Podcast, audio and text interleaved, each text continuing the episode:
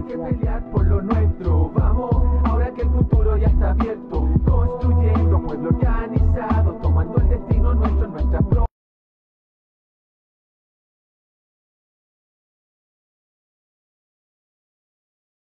Solicitud del diputado señor Isa Cort, presidente del Comité Interparlamentario Chileno-Británico. La Sala de la Corporación guardará un minuto de silencio en memoria del príncipe Felipe de Edimburgo, recientemente fallecido. Y como Cámara de Diputadas y Diputados, y de manera respetuosa y solemne, hacemos extensivo nuestro pesar a la corona y al pueblo británico por este sensible fallecimiento. Ruego a las señoras y señores diputados ponerse de pie.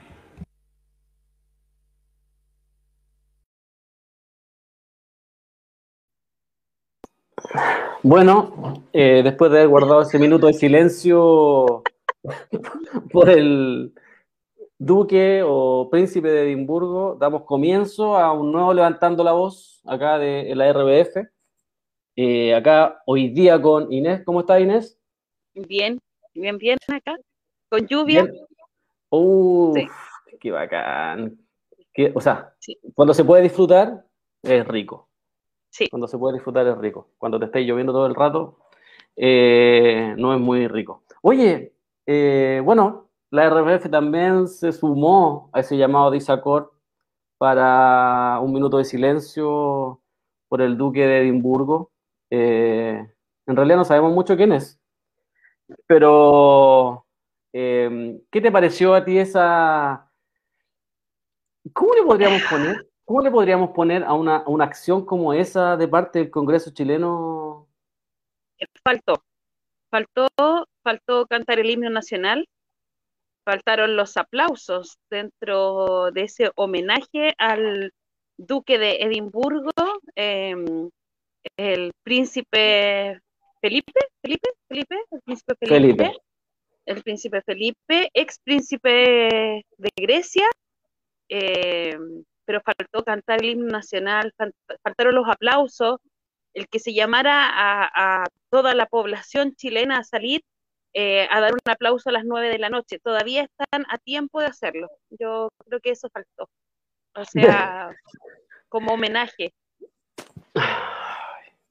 Qué terrible ver estas acciones en pleno 2021. Uno, uno cree que estas cuestiones, estas cuestiones de ser tan entreguistas es como un fiel reflejo de lo que es eh, esta burguesía chilena, que es súper entreguista, que le entrega los recursos a los chinos, que le entrega los recursos a los alemanes, a los canadienses, a los gringos, que no tiene ningún problema con pasarle todos los recursos y que todos administren el país. Es como, es, eh, es como un reflejo de eso, ¿no? Es como, como nos están mostrando, eso somos nosotros, le, estemos, le rendimos constantemente pleitesía a todos estos personajes que en realidad si es que algo puede haber sucedido con el Duque de Edimburgo, es que haya tenido alguna acción acá en Chile, que haya, que haya, que haya sostenido algo económicamente, porque en realidad nosotros no tenemos lo absoluto nada que ver con ellos. Es, es una muestra más de, esta burguesía que es, como lo, como lo dice la misma burguesía argentina, la burguesía argentina siempre ha hablado muy mal de la burguesía chilena, que son entreguistas, que son esclavistas, que son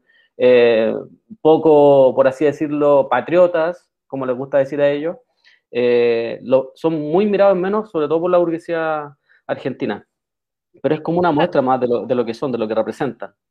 Sí, faltó también ahí eh, que salía a dar su discurso Piñera diciendo que es primo lejano de algún miembro de la realeza de la casa de Windsor, Windsor, Windsor em, que era primo lejano de Felipe de Edimburgo o de la señora Isabel, que está en competencia con Lucía Iriart eh, para ver quién vive más.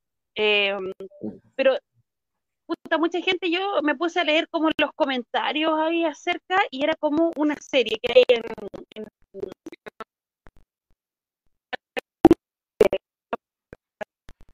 y que era así como, pucha, me hicieron spoiler. Eh, yo estuve leyendo también un poco ahí. Lo único notable de Felipe de Edimburgo era griego, se nacionalizó inglés a los, conoció a los 18 años, 19 años, conoció a Isabel, cuando tenía 12, 13 años, pedófilo el viejo culiado, y em, en mil, el 28 de marzo de 1941, por unos pocos, ahí ayudó a que en la Segunda Guerra Mundial Inglaterra es bombardear a los barcos italianos en la, espérate, te digo al tiro, porque eh, la Marina Italiana en el Cabo de Tenaro. Esa es toda la participación que tiene. Estuvo en más actos que Piñera y leyó calete discurso. Eso. Ya, Y eso sería nuestro... Eso eh, sería. eso sería nuestro hu- humilde homenaje al viejo de mierda de... de- que todo lo... Porque hay que, hay, hay que, hay que reconocer y hay que decirlo. Los duques, los príncipes, todas estas castas que están ahí, eh, lo único que hacen es chuparle la sangre al pueblo. Entonces, malamente podríamos hablar de personajes como esos. Eh, podríamos hacerle homenajes a personajes como esos que finalmente lo único que han hecho en, en su historia es vivir del pueblo, vivir de la sangre del pueblo, vivir de- a costa del pueblo. eh, y es una cuestión que ojalá algún día se termine. Pensar que hace poco alguien quería que Chile se transformara en reino. Yo no me acuerdo quién fue, pero alguien quiso que Chile se transformara en reino para... Lo postuló, lo postuló así como... Eh, ¿Tú sabes cómo postular las cosas acá? po? Así Sí. como... mm, El reino de las cuatro comunas habrá sido. Puede ser, y yo creo que se podrían transformar en reinos y pelearse Sí. entre ellos, Sí. y pelearse entre ellos, matarse, y como son tan, eh, son poco, eh, son muy traidores en sí en sus vidas. Piñera, hay que recordar, pues Piñera se cagó a varios para estar donde está, a Claro, a Edward, a varios, que de hecho lo, tenían, le tenían mucha mala. Eh, yo me imagino que sería así, ¿no? ¿Verdad? Pues podrían, podrían tener sus cuatro reinos y tener su propio príncipe. ¿Quién sería el príncipe de esos hueones? ¿Qué Eh, podría ser? Lucic, Angelini, Mate. mira, ¿ah? mira. Ahí tú. tenía hartos reyes. Sí, y, y todo, y, y de y ahí nos podríamos unir y todos para allá a invadirlo. Y ahí lo aprovechamos de matar a todos. Ya, voy a pasar a saludar acá a, a la gente que ya está conectada y que se agradece que siempre estén ahí, al Peuma, que está todos los días ahí comentando, y pone, no lo puedo creer. Sí. Eh, ah, la, la Carmen Gloria Toledo me suena. Me Rulo. suena. Oh, la Rulo, un saludo a la Rulo ahí. También está por el sur, ¿no? Está en Chiloé. Oh, pura lluvia y puro, puro bonito para allá nomás. Ah, ¿Cachai que acá dale. está la, está la Rena por acá por el sur, está la Rulo y estoy yo. Mish.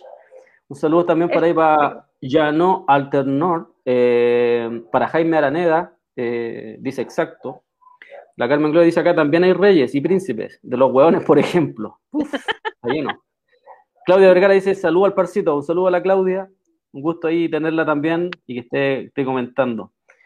Eh, gran trabajo lo que hace ahí la Claudia en Derechos Humanos, así que un abrazo gigante para ella y para la Vero que también todos los días nos está comentando. Vamos a, pasar a, invitar ahí a, a, un, a una persona que desde un tiempo a esta parte se ha hecho como eh, bien importante dentro de la, parte política, dentro de, su espacio y eh, dentro de su comunidad, por así decirlo. Eh, es un cabro que tiene voz propia, que, que se ha parado con algunos personajes también, eh, y que se ha parado así como de tú a tú con cualquiera. Así que vamos a presentar ahora a, a- un, a un estudiante importantísimo que fue partícipe de la ACEP. Aquí nos va a aclarar si todavía está ahí, si es vocero, qué es, pero que siempre está ahí co- comentando y siempre está haciendo como, que es lo que uno pide, que tratando de ser parte importante de la política, comentando, qué sé yo, en redes sociales o participando en acciones, que es lo que uno pide, que uno le, le- le está pidiendo constantemente a, a todos los compas, pues, ¿no? Así que aquí estamos con eh, Víctor Chanfró. Hola, Hola. Víctor. ¿Cómo están? Bien, bien, gracias. ¿Cómo estás, ¿Cómo estás tú? Bien, bien. Aquí sobreviviendo a la cuarentena, pero intentando. Así que bien. Qué bueno. Oye, Víctor, ¿nos podrías aclarar eso? ¿En qué estás hoy día? Porque ya tú ya no eres vocero de la ACEP. No, no, hace, hace rato, desde el... me acuerdo solo porque fue 1 de marzo, pero desde el 1 de marzo del 2020. em, y ya efectivamente no, no, no, o sea, estoy apañando con ciertas cosas muy mínimas, pero no, ya no estoy parte de la ACE, si bien no he entrado a como la educación superior, eh, ya he salido cuarto hace un, un tiempito, entonces no, no es momento también de eso, no solo de participar de otro espacio de organización, sino que también de que los cabros como que den sus procesos propios, ¿cachai? Como que Eh, entonces ahí estoy como para apañar, no sé, yo igual estuve desde primero medio, entonces como que eh, como que tuve su, su rato de, de experiencia igual, pero eso, apañando desde, desde afuera completamente y, y ahí, de hecho, ahora estaban en, en la asamblea de los cabros. Oye, ¿y en qué están, qué están, es que están los estudiantes? ¿Cuál es su postura hoy día? Porque obviamente la pandemia ha traído lo- lo- varios problemas y uno de los problemas es que ha logrado desmovilizar a, a los estudiantes, a los trabajadores por el mismo hecho de cuidarse, porque tampoco es que le estemos pidiendo que salgan sabiendo eh, que no hay medidas ni tampoco hay herramientas para poder cuidarse. ¿En qué están hoy día? O sea, lo- mm, para los cabros yo me acuerdo que lo conversábamos el año pasado porque yo me retiré hace un par de, hace un po- poquito más de un mes, como que eh, estuve apañando igual el año pasado, mm, también en la de como, ¿qué hago, caché? Como dónde, dónde me puedo cortar y como el año, bueno, primer año pandémico. eh, y pasa un fenómeno súper curioso porque la pandemia viene a romper con el espacio natural de organización de los estudiantes secundarios. ¿cachai? Y un, y un actor que, es, que era es, y será tan relevante para el escenario político nacional, eh, le terminaban como sacando el espacio donde naturalmente se organizaban. Sí. Es cosa de pensar en las evasiones. Muchos piensan que era un proceso como de planificación y como un proceso súper grande y eso las evasiones, eso, era juntarse en el recreo, juntarse en la silla del colegio e ir corriendo a la estación de metro más cercana, ¿cachai? Como, bueno, ahí también se notaba la fragilidad del sistema con como una movilización súper simple, pero profundamente como transformadora podía ponerlo en jaque así. Pero entonces les viene como a romper este espacio de organización también. Entonces ahí han tenido que levantarse eh, e intentarlo por sobre como como todas esas trabas. Entonces yo creo que ahí la clave estaba en la organización territorial principalmente, más que en, más que en la organización propiamente como del sector de estudiantil como estudiantes, como que los estudiantes han mutado un poco el espacio donde se organizan y ahí hubo ciertas movilizaciones estudiantiles a inicios de este año, pero ya vuelta al pic y a las cuarentenas, como que ahí ha sido, nuevamente ha sido súper complejo. Inés. Espérame, estoy, estoy tratando de arreglar esta cosa. Ahí. Sí, que se, fue, se nos fue al sur. Sí, oye, eh, me llama la atención eso que dices de que con esta poca organización, de organizarse en los recreos, eh, en las asambleas, por ejemplo, del centro de alumnos o en los consejos de curso, cuando tienen oportunidad los estudiantes, porque tampoco tienen oportunidades dentro de los espacios educacionales que hay. El consejo de curso se basa en juntemos plata para pa el paseo de fin de año, juntemos plata para eh, arreglar lo que está malo y que el Estado no nos entrega, cortinas, vidrio y un sinfín de cosas más, mobiliarios, mm. etcétera, pero que hayan tenido la capacidad de poner en jaque, porque se puso en jaque en ciertos minutos a, a este Estado, eh, solamente evadiendo, evadiendo metro, y dónde se fue también eh, sumando gente adulta, trabajadores. El día 18 de octubre, luego que llevaban cerca de un mes, si mal no recuerdo, movilizándose y donde empezaron pequeños grupos, pero no solamente en Santiago fue, sino que otros liceos en otros territorios eh, de regiones también empezaron con diferentes tipos de movilización. ¿Qué se sintió eso? Eh, como dices tú, esta pequeña organización, poner en jaque a este sistema, en donde además se sumaron esos mismos días no solamente el alza de los 30 pesos, sino que también se sumó, por ejemplo, las palabras de un ministro donde hablaba que saliéramos a, com a comprar flores y regaláramos flores porque estaban más baratas, ¿cierto? Uh -huh. eh, y hubieron un sinfín de, eh, de, declaraciones de diferentes personeros de gobierno eh, que, no, que no quedaron y que le quedaron a la ciudadanía. Y que este 18 de octubre yo me recuerdo porque me tocó eh, cubrir y quedé varada en Estación Central. Yo pensé que eran estudiantes que estaban en Estación Central y no eran solamente ellos, eran trabajadores que iban a tomar el Metrotren para Buin, para diferentes sectores y que se sumaron eh, sin pensar. Eh, fueron los primeros disparos. Recordemos que ese viernes, si mal no recuerdo, fue una chica, una estudiante. Hay un caso, sí, po. Sí, que fue herida eh, en, el, en la estación de trenes. En fue la herida entrepierna. por, uh, en la entrepierna. Fue la primera y bueno, de eso después nos tocó atender a muchos eh, trabajadores que fueron heridos por perdigones en su espalda y todo, y ahí se detonó todo. Pasaste a ser la cara visible de un movimiento no solamente tú, también tus compañeros que eran voceros en ese minuto, pero también todos los dardos de esta, de esta constitución, no, ¿cómo lo puedo decir? De esta institucionalidad eh, tan mantenida, todos los dardos se fueron contra ti. ¿Qué pasó contigo en ese minuto? O sea, yo creo que ahí mm, parte de lo que nos permitió como eso, el tener como, o sea, el permanecer abajo, ¿cachai? Como tampoco, em, fue que, que que el pueblo se está representando solo en las calles, ¿cachai? Yo creo que eso fue lo fundamental, onda, como nosotros estamos aportando con un discurso, con un quehacer, ¿cachai? Pero había veces que era como, ¿para qué vamos a hablar nosotros? Como que están hablando las dos millones y medio de personas que vivían en la calle, ¿cachai? Como por el, el caso del 25 de octubre del 2019, como la marcha más grande.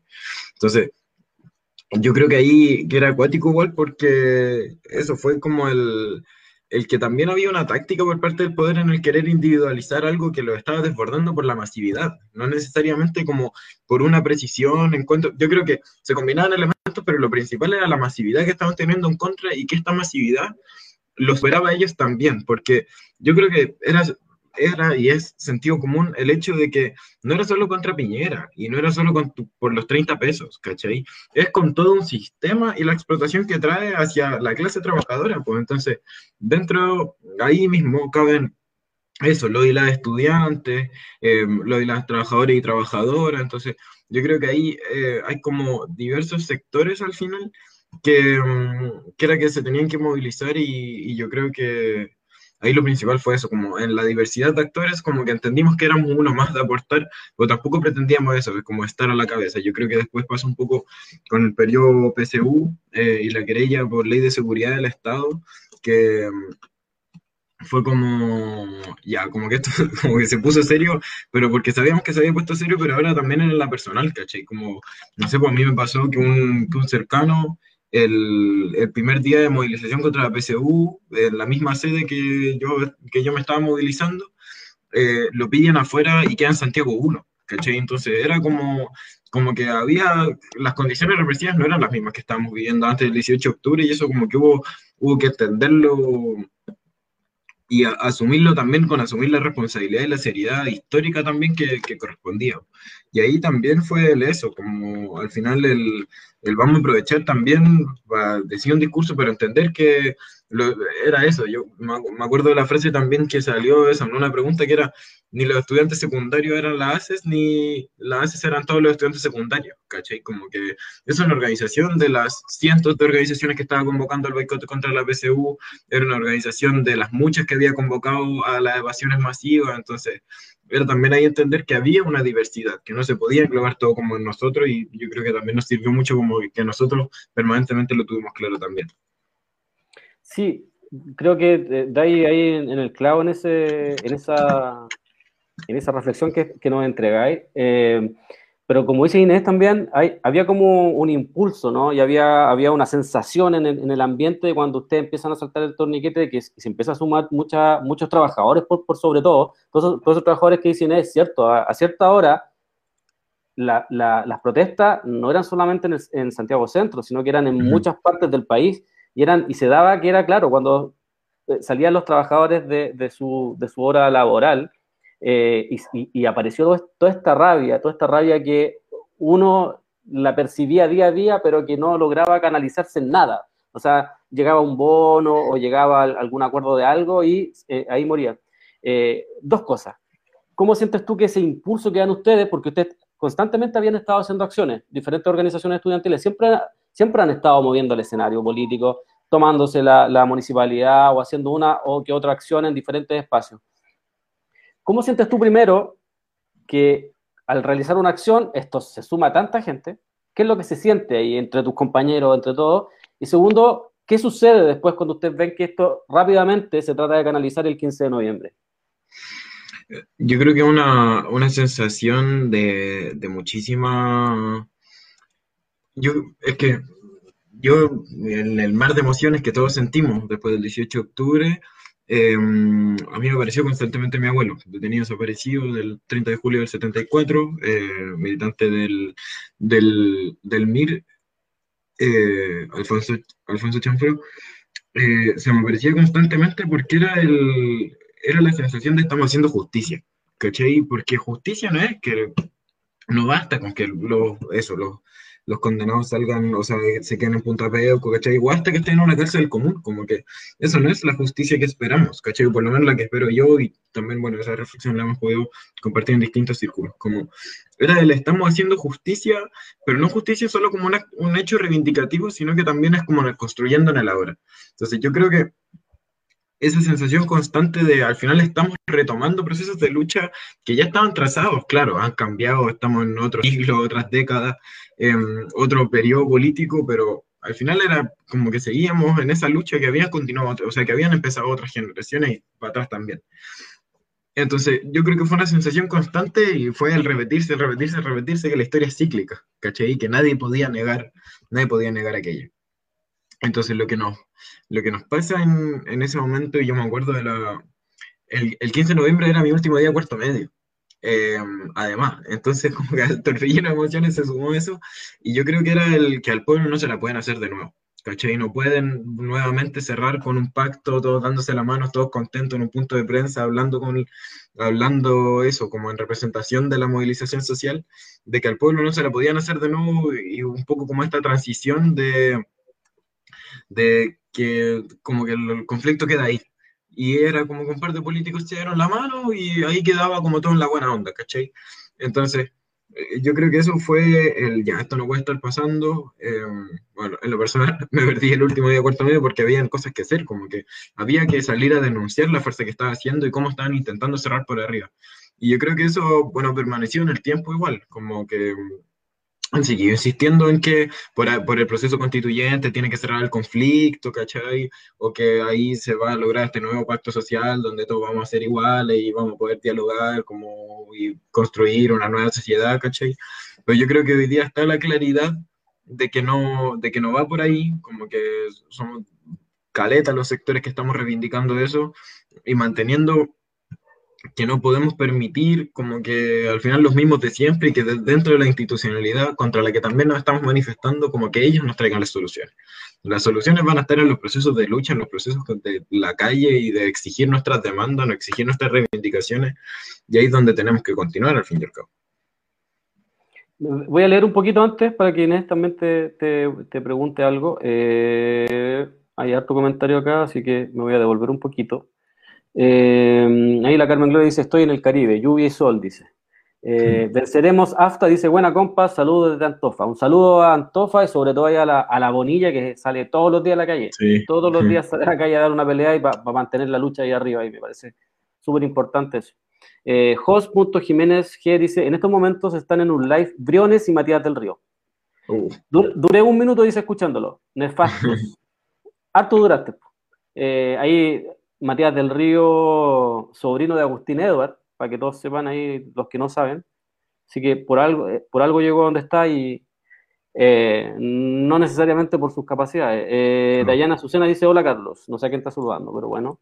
nave, punto del olvido, dice, fuego a los pacos. Sagapo Vicky dice, la pandemia rompió todo. Lo que no es certero es saber lo que quiere Piraña ha permitido más permisos esenciales. ¿Por qué? ¿Tendrá miedo de otro estallido? Siempre. Yo creo que la burguesía está con. nos tiene entre ceja y ceja. Yo creo que sí, están ahí pendientes de lo que, de cómo se mueve. Modelo Berlineda Bau Brown dice: Hola Neis. Y Patricia Perejil, que yo me imagino quién puede ser, dice: Hijo mío de mi corazón, te admiro. Eh, no, ¿No? Yo no vi por... ¿No es tu mamá? No, no, mi mamá se llama Natalia. Ah, ya. Entonces yo creo que o alguien de nosotros es hijo de esta señora y no nos habíamos dado cuenta. ¿Inés, algo que, que decir? ¿Algo que comentar? Bueno, yo siempre critico, critico mucho a los estudiantes, no a los secundarios. Bueno, muchos de los que están hoy día de oyentes es, esa crítica que tengo a los estudiantes universitarios. Tengo recuerdos claros de las revueltas, voy a decirlo así, o los pingüinazos 2006, 2010 y otros más. Eh, quienes levantaron, por ejemplo, la educación gratuita y de calidad a todos, todas y todes, fueron secundarios. eh, y a los tres, cuatro meses recién, cuando ya estaba todo prendido, se sumaban los universitarios. Acá pasó lo mismo. Lo mismo, parece que no se aprende. Eh, esta bancada estudiantil que, que- que en el 2010-2011 tomó las banderas de lucha por la educación y por otras eh, demandas sociales, que me carga decirle demanda porque son derechos. Entonces no tenemos por qué estar demandando derechos si se supone que son derechos y que los tendríamos que tener consagrados. Entonces es una, para mí es una contradicción. Pero toma- toman esta bandera de las demandas sociales y se llevan el protagonismo y terminamos en qué? Vemos en lo que está Boric, ve- vemos en lo que está Camila Vallejos y compañía. No me recuerdo el nombre de él que estaba debajo, abajo, no en el segundo piso, sino que en el subterráneo del Palacio de la Moneda. ¿Te acuerdas tú, Carlos? Comunista PC. Eh, Em, Ariel Ramos, puede no, ser, no. no, no, no, no. Ballestero. Ballestero. Ballestero, sí, que de hecho engordó mucho en el subterráneo de la moneda. Exacto. Eh, perdió la, la candidatura acá en Estación Central por eh, la alcaldía, eh, que se la regaló, siendo del mismo Partido Comunista, se la regala Hugo Gutiérrez a Rodrigo Delgado. Yo eso no, Sí. no lo voy a olvidar nunca. Entonces, ¿qué pasa? Pues cuando, por ejemplo, parten estos movimientos estudiantiles, con ustedes, yo, me, yo tengo los recuerdos vivos, pero digo, no solamente ahora, 2011, 2012, fotógrafos heridos, las chicas que han sido manoseadas y un sinfín de cosas más, para que lleguen este grupúsculo de, de- de futuros académicos o futuros políticos a tomarse parte de, de las demandas que trae el, eh, el grupo de estudiantes secundarios, pero que además llega un congreso en donde se pudren, porque primero tenían muy buenas intenciones, pero se pudren y se corrompen con el poder y siguen teniendo sed de poder. Eh, ¿Se conversó eso alguna vez al interior de ustedes? O sea, yo creo que hay una profunda desconfianza igual con esos sectores, porque no solo, no solo cargaban con el pasado de estos como presidentes de eso, de la fecha, voceros de la Confech, que se fueron al, al Congreso, sino que también era el, el hecho de que ah, las conducciones futuras también de la fecha las fueron asumiendo esos mismos sectores. O sea, así fue, como el Frente Amplio años después no soltó más la fecha, ¿cachai? Hasta que terminaron por matarla. Y un, un hecho concreto, o sea, la fecha hoy día no existe porque no pudieron durante como tres años alcanzar los quórum de votación.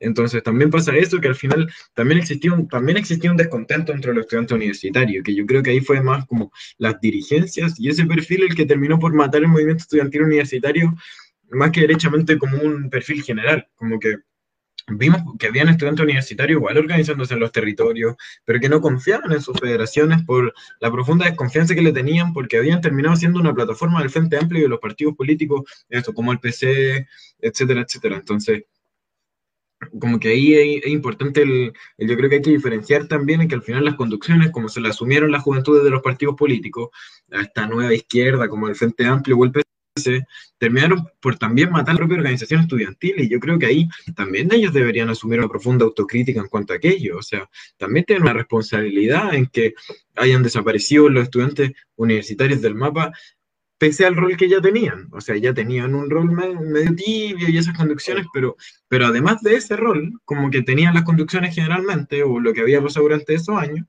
es que además eh, ya desaparecieron como actor un poco. Entonces yo creo que eso, eso es sumamente preocupante y que ahí como que yo- la reflexión que hacíamos la base era como ya, como que es, ya es un hecho, ¿cachai? Como que, y, y yo creo que es una preocupación eterna de quienes vamos saliendo de la base, pues, porque igual ser estudiante secundario tiene un plazo súper limitado, ¿cachai? Yo soy de los que más duré, ¿eh?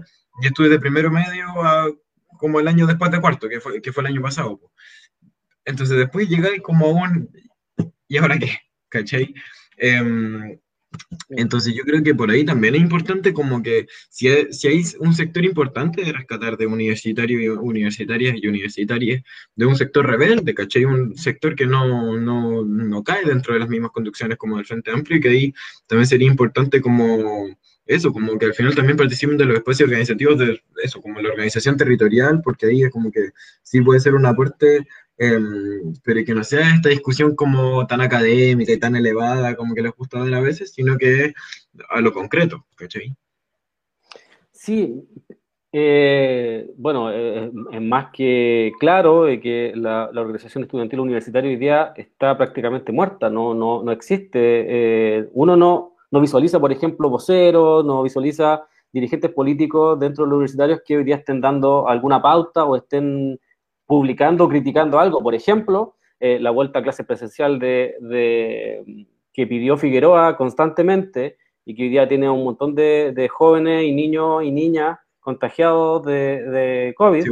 O, eh, por ejemplo, no está el cuestionamiento a, a que la Universidad de Chile, por ejemplo, hoy día está exigiendo el pago de, eh, la, de, de la matrícula y, y las cuotas. Y un alza de mensuales. la arancel. Exacto, un- exactamente. Entonces, hay una, hay una problemática hoy día ahí que no la está resolviendo ni la está visualizando nadie. Y es súper complejo porque además uno, por ejemplo, puede deducir de las palabras de Inés y las palabras tuyas y lo que nosotros también creemos, es que hay una intencionalidad detrás de esto, pues, no es, no es casual, porque resulta que los secundarios, como decís tú, pasan después a las universidades donde también generalmente siguen siendo dirigentes, también se, se, se posicionan dentro de espacios, y ese es como, es como el enlace a después seguir, ¿no? Pero hoy día ese puente desapareció, no existe ese puente, como decís tú, ¿y ahora qué? Entonces, eh, es bien preocupante lo que sucede en ese espacio porque además eh, los que negociaron el 2011 son los mismos que negociaron el 2021. Son los mismos que se sentaron a la mesa con, con Sebastián Piñera y con todos los asesinos sin ningún problema y que van a cada mesa además que Sebastián Piñera dice, o sea, Sebastián Piñera dice, niñez, hay que, hay que venir a sentarse a la mesa y son los Claro. primeros en estar sentados, cuando eran los mismos que hablaban del, que había que renovar la política, que había que eh, derrotar al duopolio y un sinfín de cuestiones que no, que nos engrupieron durante mucho tiempo. Mira, quiero leer algo acá antes de, de- de que sigamos conversando, porque hay harto comentario. Ahí eh, el Nachito nos dice, yo creo que la universidad se ha, eh, se ha elitizado demasiado. Los cuicos no protestan. Eh, Karina Allende, eh, Nancho dice, pero no todos quienes entran son cuicos amigos. Yo bien de Paula estuve en la Cato y habíamos un grupo bien loco.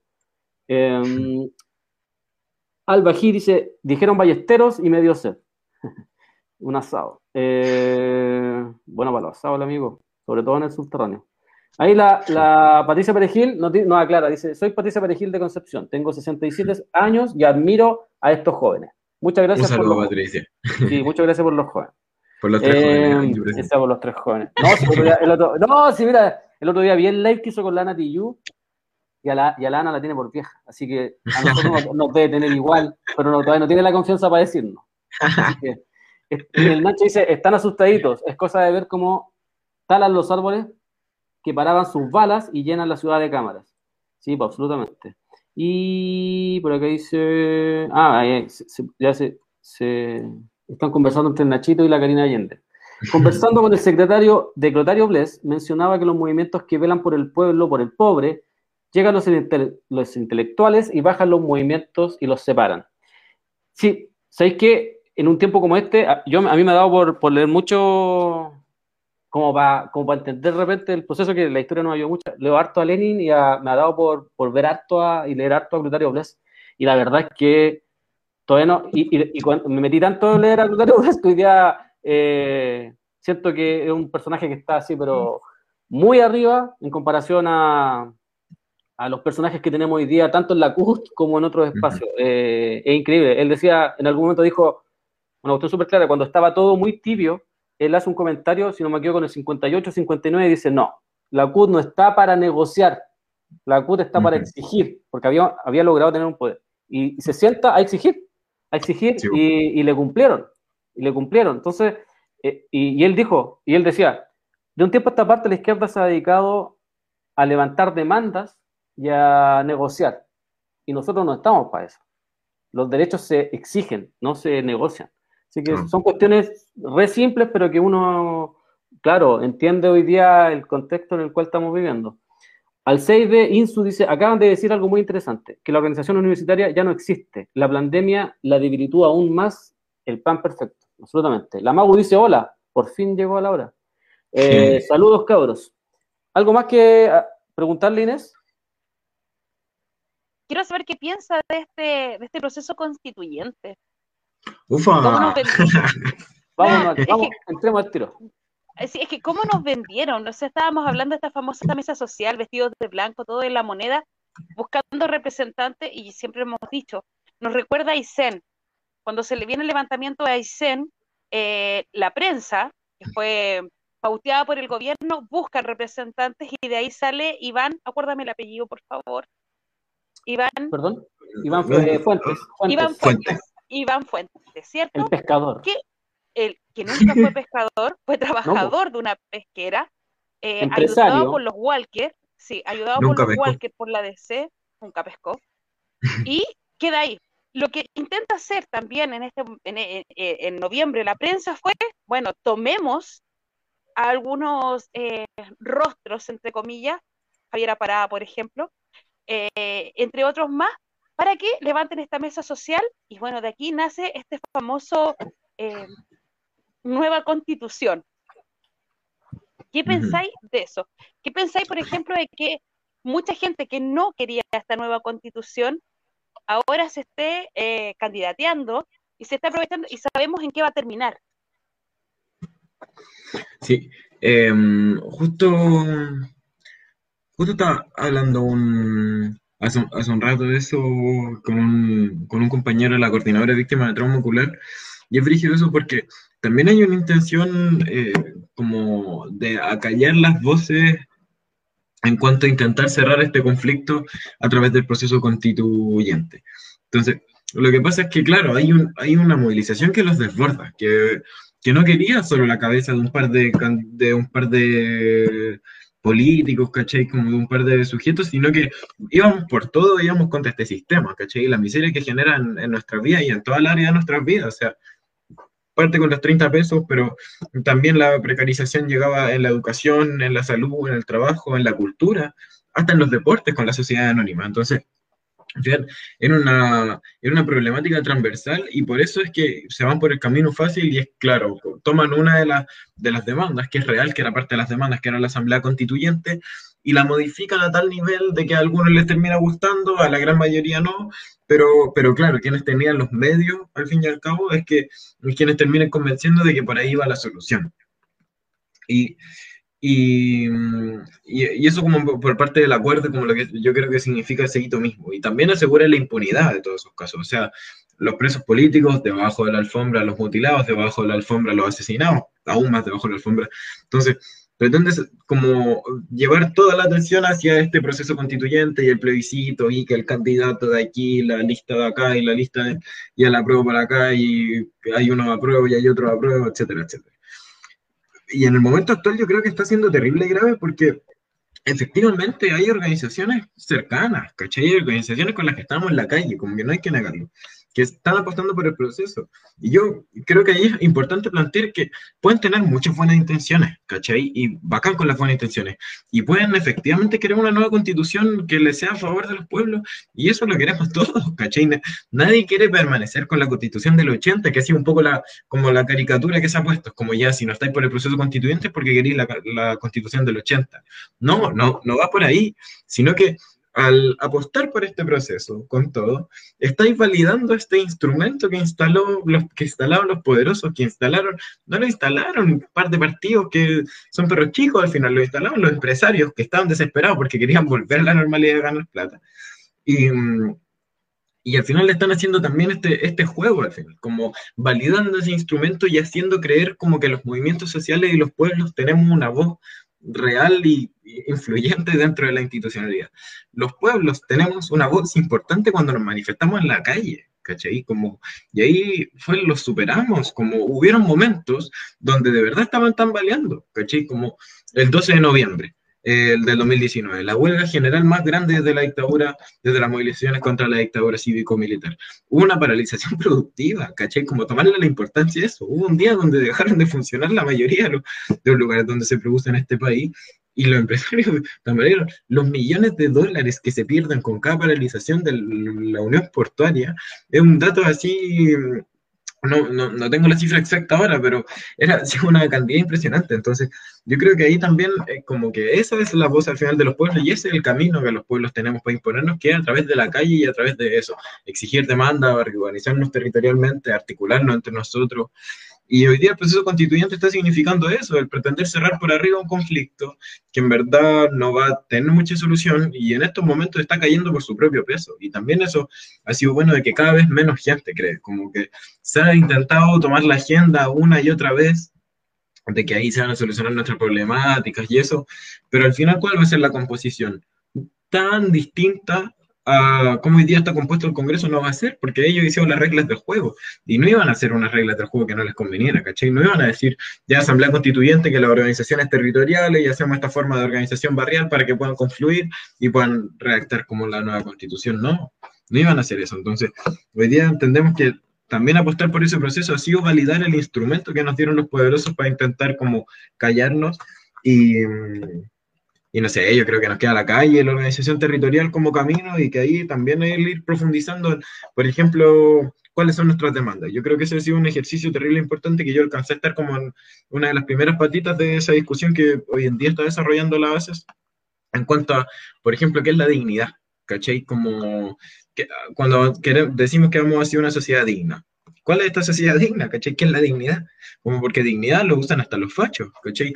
Desde mi, desde mi perspectiva, dignidad es una sociedad sin explotación ni opresiones. Entonces, hacia allí hay que avanzar y hacia allí hay que avanzar también con demanda. Entonces, yo creo que, que también tenemos un camino propio que no puede ser solo criticarlos a ellos, sino que también empezar a eso, decir qué, qué tenemos que avanzar nosotros, cuáles son nuestras demandas, nuestras reivindicaciones, cuál es esa esa sociedad en la que queremos avanzar y yo creo que por ahí va un poco el camino actual ante un proceso constituyente que pretende acallarnos aún más a todos los sectores que no es que quedamos fuera, no es como que claro, nos excluyeron, pero nosotros también decidimos por opción como el, no apostar por ese proceso, no, no validar su instrumento. Sí, eh, bueno, nosotros desde acá hemos tenido un discurso, nosotros nos han pedido un montón de veces que hagamos publicidad, los constituyentes y un sinfín de cosas. Y la, verdad es que, y la verdad es que nosotros eh, no creemos en este proceso, no, creemos en el acuerdo por la paz, no creemos que eh, el mismo sistema se trate de autoeliminar. O sea, eso es prácticamente imposible. El, sistema no va a venir a proponerte algo para autoeliminarse, porque lo que quiere es perpetuarse. Entonces, probablemente esto sea, o sea, no es probablemente, de hecho es un engaño y es cosa de ver cómo las diferentes opciones que ellos ellos le manifestaron al pueblo, como, como decís tú, como para esa intención de tener voz eh, y para creer que uno tiene, que para creer que el pueblo tiene voz, así como ya, ahora van a votar apruebo o rechazo. Y, y, van, a, y van a votar eh, constituyentes eh, mixta o no me acuerdo cómo era el otro, 100%. Convención constitucional. Y resulta que cualquiera de las dos daba lo mismo porque supuestamente votaron 100% constitucional y tenemos a Felipe Arboe, tenemos a Hugo Gutiérrez, tenemos prácticamente a los mismos y financiados además por los mismos. Entonces, es, constantemente un engaño. Eh, yo no lo hice con súper buena onda. Hay muchos compas que vienen peleando hace mucho tiempo, que vienen luchando hace mucho tiempo y que hoy día están en ese proceso. Y hoy día, y yo digo, no tengo nada contra ellos, pero tenemos una diferencia política hoy día en, ese, piso, que es eh, haber negociado y haber creído de que esa, que esa herramienta que te está dando la misma burguesía, que te está entregando la institucionalidad, puede resolver las demandas sociales, cuando el diseño, si el problema es el diseño, el diseño que tiene todo lo que, lo, que, lo que construyeron antes y lo, lo que agregaron ahora para, para, inventar cambios, el diseño no va a cambiar en lo absoluto nada. O sea, acá eh, hay un montón de cuestiones que tienen amarrado. Ayer conversábamos de la ley 21.200, de los dos tercios y de un sinfín de cosas que además vienen a amarrar aún más este sistema. Entonces tú decís, eh, ¿dónde estaba? Y yo creo que lo que decís tú es, o sea, eh, por un lado está hacer esta crítica constante, que no hay, no hay que dejar de hacerla, a, la institucionalidad y a los que participan, y además eh, construir nuestro, nuestro proyecto propio, nuestro camino propio, que yo creo que eso, e, eso es lo pendiente. Y si cuando nos preguntan, absolutamente yo creo que esa es una autocrítica que tenemos que hacer. No hemos logrado construir un proyecto popular, no hemos logrado construir un proyecto propio que, que levante, que no tenga líderes, que no tenga rostros, sino que tenga voceros, que sean que nos representen y que digan, o sea, perdón, y que digan lo que nosotros queremos, queremos plantear. Eh, y seguramente eso se va a dar en la calle y en los territorios. Sí, falta, falta eso. Seguramente que, que, que, es ultra necesario. Entonces, claramente acá hay un engaño. Y yo digo, en el mejor de los casos, y te lo pregunto a ti, si el pueblo lograra escribir una constitución completo, como todo el mundo le, gustaría, bonita y para todo y todo el cuento. ¿Tú le veis viabili- viabilidad a esa constitución? Es que en este sistema no, pues. Yo creo que eso hay que entenderlo también, pues, porque es como, nos van a dejar hacerlo todo en sus instituciones si va contra ellos, ¿no? ¿Cachai? Como que tiene que haber un pueblo también preparado para defenderse y defender las victorias que vayamos teniendo, ¿cachai? Entonces, yo creo que ahí hoy día está la importancia. Entonces, eso como ellos van a hacer sus procesos institucionales, ya, háganlo, intenten cambiar la agua por ahí. Pero nosotros sabemos que hoy día el- el- lo que hay que construir es eso, es poder popular, ¿cachai? Es organización territorial, es fortalecer los procesos de, no solo de discusión, sino que los procesos de movilización, ¿cachai? De cómo salimos con impulso a las calles. Un poco el ejemplo que nos dan Tofa, ¿cachai?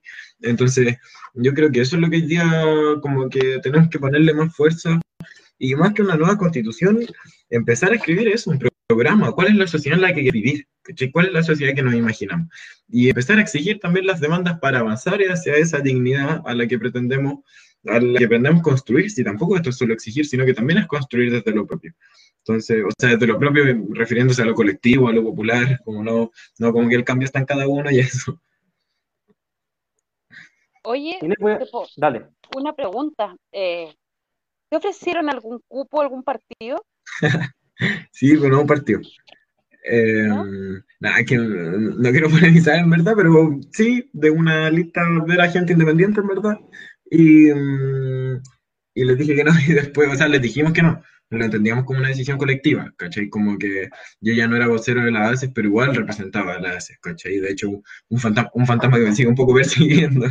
Eh, pero, pero sí decidimos como el no, a la- o sea, desde antes, en verdad, como nos ofrecen esto, les decimos que no, eh, porque no vamos a validar su, su juego, y después, no, después que les dije que no, dijeron el, si le podíamos entregar el apoyo, y menos, pues, ¿cachai? Como que, mm, no, pero no, pero no de un partido, es que cachan igual, como que, no sé, igual hay antecedentes que era como que los partidos no había mano, eh, pero eso fue más, fue más momento chistoso, y como que lo tomamos más para la risa, en verdad, porque mm, fue como, quiz- quizás no hemos sido lo suficientemente claro. Sí, mira, voy a leer un poco acá a, la- a, la- a los, los compas que están comentando. Dice, Harrison FDLI dice, amiga, ¿cómo estás? Yo supongo que saluda a la Inés, no sé quién es. Eh, Eh, espérate. Un beso porque es pa- están en Boston, Estados Unidos, son unos vecinos haitianos eh, que se fueron de mojado. Y también, y se agradece, besos para mis niños bellos, hermosos, así que para, para la familia de Harrison. Eso, ah, un abrazo para allá. Ya sé de quién habláis. sí. Venceremos, guion AFTA dice, ¿vendrá una segunda revuelta antes de la convención? Un clima político-social está insostenible. Es que la pandemia está dejando su estrago, o sea, la verdad es que teníamos más de 32 mil personas fallecidas por COVID, hay mucha gente contagiada, eh, y las medidas del, del gobierno, todas estas medidas que se toman son simplemente para que la productividad siga adelante y los ricos se sigan haciendo ricos. Si hace una semana atrás nos enteramos de que casi duplican su, su fortuna mientras el 85%, 90% de las personas se están empobreciendo. Eh, exacto, y además los hospitales llenos. Yo puedo dar un caso cercano. Hoy día un familiar mío está hospitalizado. Ayer lo hospitalizaron en silla de ruedas, porque no hay espacio, que no hay camas.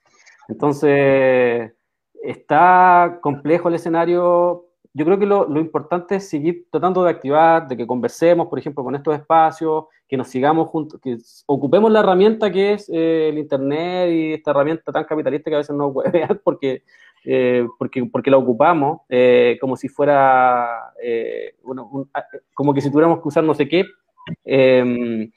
Y seguir ocupándolas para poder seguir organizándonos de una otra forma, para planificar, como decía el mismo eh, Víctor, eh, y seguir dándole. Quizá hoy día no en la calle, porque tenemos que cuidar a nuestro pueblo, si es nuestro pueblo el que se está muriendo. Se está muriendo la gente de Cerro Navia, Sí, se está muriendo la gente de Estación Central, la gente de Maipú, nos están muriendo las Condes en la dehesa, nos estamos El muriendo otro día se mostraba ese gráfico, de hecho, Exacto, entonces como quizá que hoy día, están muriendo las periferias.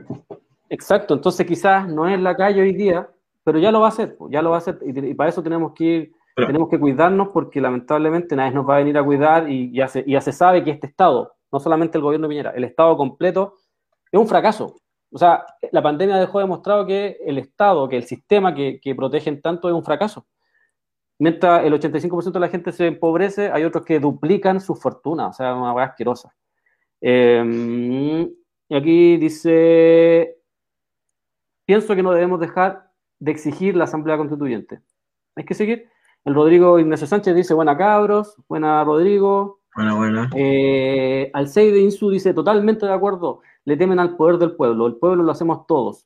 Fue hermoso, sí, y, y ojo, no hay que, yo soy uno de los que hace la crítica de mirarlo tan románticamente.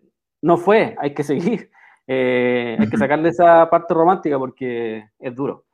Carmen Gloria dice, la Rulo dice, se sabe con buenas intenciones no ganamos nada, al igual que con las mesas de diálogo impuestas como el proceso que nos impusieron ahora. Y como venimos diciendo por años, la calle es la solución. Menos batucada, más barricada. ¿Sabías tú, eh, te voy a contar una anécdota, Víctor? Mm. Un día antes que usted empezaran a saltar los torniquetes, la, Rulo tenía un programa con Inés también en la radio. Y la Rulo, para terminar el programa, la Inés le dice, ya, di, di algo para cerrar el programa, algo. Y la, y la Inés dice, ojalá se queme este país de mierda. Pasó. Y pasó al otro día. Y ya sabemos Sí. que, que sus intenciones siempre tienen ahí, algo cae. A los mineros les duró un suspiro. Ah, sí, pues, muy poco. Es que ahí hay harto que, que, que discutir. po. Cuando te entregan un sueldo de seis palos, de ocho palos, de dos palos, te sacan de cierto, te sacan de la urgencia, te sacan de, de la tierra. Eh, los mineros son como las estatuas del Paseo Ahumada, solo se mueven con el sonido de la moneda. Hay una discusión eterna ahí. Hay que volver a las calles, cabros. eh, el cobre solo se transporta por mal al extranjero, se paralizan solo los puertos y que hagan los poderosos. Eh, a convención, pero sin soltar la calle. Les preguntaría, ¿cómo piensan articular las urnas con la calle? Es como nos vamos, a ver, es como nos vamos a huelga, patrón, pero a la primera oferta aceptamos. Eh, sí, tiene razón. Los que dicen vamos a la convención, pero sin soltar la calle, les preguntaría. Ah, ya, se repitió el. ahí. Oye, nuestro profesor Smith re- está repitiendo lo- los mensajes. No soy yo esta vez. Sin un rechazo radical al sistema, no hay calle efectiva. Dice ahí, venceremos AFTA. Al 6 de Insu dice, exacto, el diseño económico se va a mantener. Es allí donde debemos atacar boicot y dejar de consumir sus productos. Hay que construir lo nuevo. Rodrigo Sánchez dice, creo que el problema más allá de los políticos somos el mismo pueblo que nos cuesta tanto organizarnos. Sí, pues yo creo que, o sea, por un lado, si está el problema efectivo o real, que son los políticos y su, su institucionalidad, eso nos deja, eh, eh, si ellos tienen un poder, pero sin duda que la autocrítica va por ese, por ese lado también. Lore dice, recién me uní, pero quiero saber si van a votar. Fuerza y amor. Yo creo que en este rato ya te quedó claro que no, no vamos a hacer... Que no va por ahí. que no va por ahí. Rodrigo Sánchez dice, ya los que nos organizamos, los criminalizan, lo absoluto. Eh, la Carmen Gloria dice, los muertos siempre los ponemos nosotros, pero al igual que las cacerolas, las barricadas, fuera de tu casa también aporta. Y se caga la risa porque sabe que, que todo lo que dice después cae en algo. Como para que vamos cerrando ya, eh, Víctor, ¿qué te parece hoy día el escenario político? ¿Qué te parecen los nuevos dichos de Briones? Lo- lo- la insistencia de Figueroa respecto a la, a la vuelta a clase. Mientras, mira, ah, tuvieron más de un año, nosotros lo hemos dicho que tuvieron más de un año los colegios parados y perfectamente pudieron haber arreglado la infraestructura si hubiesen querido, de todos los colegios. Y ni siquiera eso hicieron, pero están exigiendo eh, que los chicos vuelvan a clase y ya sabemos lo que sucedió.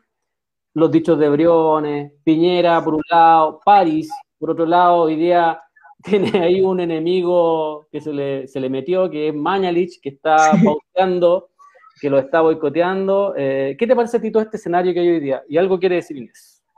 Sí, espera, Dale, antes de Víctor, eh, dice el profe Smith que por favor apretes show en los comentarios. Carlos, Ya.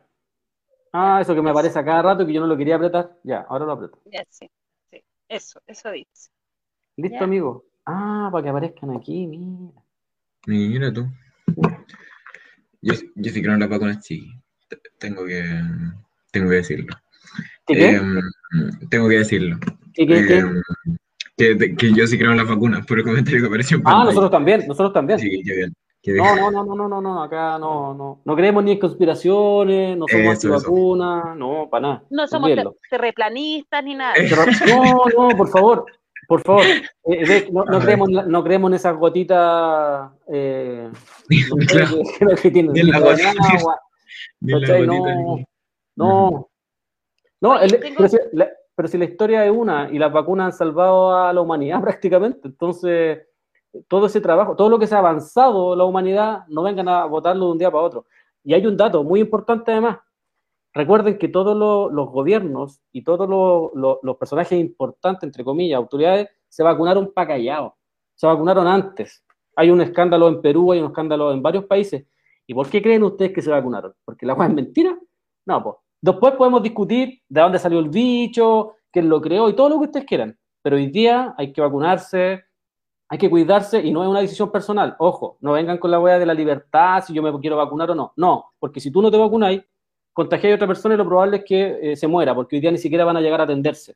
O sea, yo tengo personas cercanas y todos, ah, ya se está achicando el círculo, hemos tenido personas que han, han sufrido COVID y han muerto. Entonces, no vengan a jugar con eso, porque hay más de 32.000 personas muertas 32.000 personas muertas con medidas en, en el cual hay confinamiento, hay poca movilidad y un sinfín de cosas más, y a pesar de eso se, están, se han muerto ya más de 32.000 personas. Entonces no es un juego de llegar y decir así como, como si nada. Eso.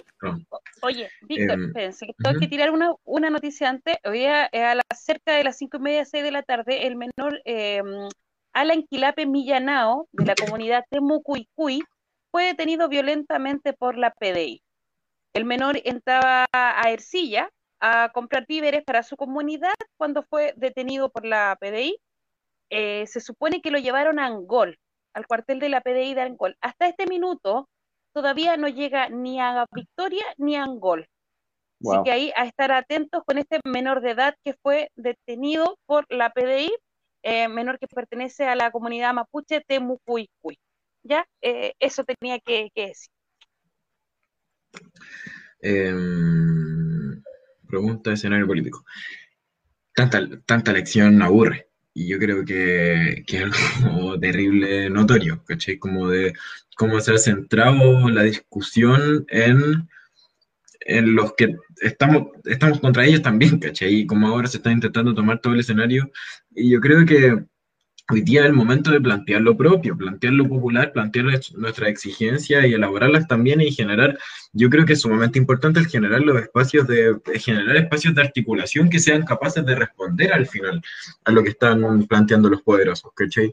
No solo como respuesta, sino que también hay que exigir condiciones mínimas para vivir, o sea, un sueldo mínimo de 570 mil pesos, aborto libre, legal, seguro y gratuito, eh, 40 horas de trabajo, medidas que hoy día, claro, no, no vaya a cambiar el sistema eh, o el capitalismo no se va a acabar por eso, por tener 40 horas de trabajo a la semana, pero sí es mejorar considerablemente mm, o dignificar las condiciones de vida y de trabajo de las clases trabajadoras, ¿cachai? Entonces yo creo que hoy día es sumamente importante eso, plantear las reivindicaciones, las demandas, hacia dónde estamos avanzando como ese proceso que yo creo que, que es súper importante porque hay un año que se los van a intentar tomar ellos, como a través de sus su elecciones, que los presidenciales por acá, que los diputados y diputadas por acá, ¿cachai? Y todo ese show. Entonces que hoy día es entender que vamos contra este sistema en general, no vamos por, por un puesto, al, al, yo siempre he dicho y he estado pegado durante el último tiempo, nos queda chica cambiar la constitución, ¿cachai? Nosotros vamos a cambiar el sistema, vamos a derrotar el capitalismo y el patriarcado, ¿cachai? Y claro, hay una constitución que termina siendo una medida paliativa, pa, como una, un pequeño parche curita, como con todo lo que queremos cambiar. Entonces, entonces yo creo que eso, como ante el escenario que se lo están intentando tomar los poderosos nuevamente, están intentando como desplegar su agenda propia y nosotros tenemos que ser capaces de responder y para eso tenemos que estar organizados, o sea, tenemos que estar eso, organizarnos como pueblo, fortalecer los ya existentes procesos de organización, porque en eso hay que valorar también que hay un avance notorio, ¿cachai? Eso, el, el construir una real alternativa popular que le sepa hacer frente a los poderosos y que sepa plantear nuestras demandas, plantear nuestras exigencias y así avanzar hacia el, hacia el triunfo que queremos, como hacia, hacia el al futuro que nos imaginamos. Yo creo que por ahí va un poco como planteándonos en el, en el escenario actual. ¿Algo más que agregar, Inés? Eh, voy a leer un poco, dice Rula, cariños cabres, muerta los parásitos, chica segura, decía hace un rato recién sumándome, excelente invitado. Saludos a la nata, tremenda mina, dice. Renata Brown, qué tiempo crudo pero maravilloso, esperanzador. Y, a ver, acá, la María Luz dice qué recuerdos acerca de los programas que hacíamos con la Rulo. La chica dice, la constituyente es el freno de emergencia por obstáculos en la vía. Se bajan un par de egipcios, despejan las vías y el tren sigue cascando. Eso es lo que nos dice la re... no, la chica. Eso tenemos por el minuto. Y acá... la, la Carmen Gloria te hace una amenaza, la Rulo. Sí.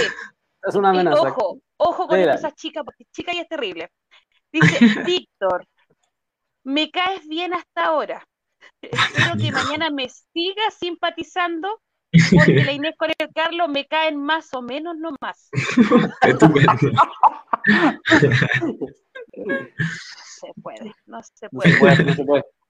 Claro. Víctor, te queremos, te queremos agradecer tu tiempo y tu disponibilidad. Eh, para nosotros siempre es muy importante escuchar la, la voz de, de todos, sobre todo de los cabros, de todo ese sector secundario. Ya sabemos que no lo eres, pero todo ese sector que, que es muy lúcido, es muy lúcido, siempre está moviéndole, siempre está moviendo el piso, siempre nos está así como reseteando, siempre nos está así como, oye, ya, pues, ¿cachai? hay que moverse y siempre están con esa ímpetu, con esa lucidez para poder enfrentar y, y, y- y nos hacen entender a, lo- a los más viejos que, que la pelea se puede dar en cualquier espacio y en cualquier espacio tú podés agitar el territorio. Eh, así que muchas gracias por eso. Ojalá nos sigamos encontrando en otros espacios, en otros territorios, en otras acciones. Acá la radio está para difundirlos eh, y apoyarlos lo que más se pueda. Como una herramienta para y por el pueblo. Así que si nos sirve para eso, nos, sirve, nos servimos. Así que Sí, bueno. muchas gracias, muchas gracias por todo y nos estamos escuchando, viendo o lo que sea. Muchísimas gracias a ustedes por la invitación. Eso, como aguanten la tremenda pega que hacen, yo creo que son referentes importantísimos para el campo popular aquí en Chile. Entonces, eso, pues, como polenta la pega que hacen, como bacán, eso, cuenten conmigo también para lo que sea, para lo que necesiten y con los cabros también que aseguro están, están, estamos a disposición. Al final hay que apañarnos entre nosotros porque si no, que, que nos queda. Entonces, muchísimas gracias y nada, ahí estamos conversando, pero que permanezca el contacto. Perfecto. Oye, el último saludo, el último saludo dice la gente del Comedor Popular Luisa Toledo que estuvo contigo, así que te mandan abrazos. Bueno, abrazos para allá también. El doctor, John, y el doctor John Con también te manda saludos. Un saludo también. Ahí cuando lo veíamos en la calle, lo, lo- no, le mandamos saludos. Ya, que esté muy bien. Víctor. Abrazo. Que les vaya muy bien. Muchísimas Igual. gracias. Chau. Soy pesada. Ay, nos- Sí. y nosotros quedamos. Si nosotros nos quedamos, nosotros tenemos que quedarnos. Mira, apareció, por acá apareció alguien que me parece, me parece conocido. Sebastián ¿Ya? Alfonso. Me parece conocido, ¿no? Gracias, dice, gracias a la RBF por el espacio tan necesario y gracias a Víctor. Siempre es interesante escucharlo. Absolutamente, siempre, siempre es interesante. Yo, nosotros lo hemos conversado varias veces, los cabros, y mi esperanza son los cabros. Uno sigue en esta pelea nomás y tratando de impulsar nomás, pero uno tiene esperanza en, lo, en todo ese sector secundario que siempre se ve tan lúcido. A mí me, impresiona toda esa lucidez de los cabros y todo ese empuje además que, que le ponen en cada acción y en, bueno, para que recordar el 18 de octubre que fueron los grandes impulsores de, de esta raya contenida por mucho rato. Así que eso. Oye, Inés, quería pasar a, a- a preguntarte otra cosa. ¿Tú viste hoy día, pudiste ver algo de la discusión de la eutanasia hoy día? No, la verdad es que no la vi, ni me interesa verla. Te lo digo así, sinceramente, que vaya a decir después, me vaya a decir por interno, puta, la cagaste. No. ¿Por qué no me No te lo digo interesa al aire, verla? tú te la cagaste. Sí, sí. No me interesa verla porque no tienen por qué. Es, es como hablar del aborto. No tienen por qué decidir sobre mi cuerpo.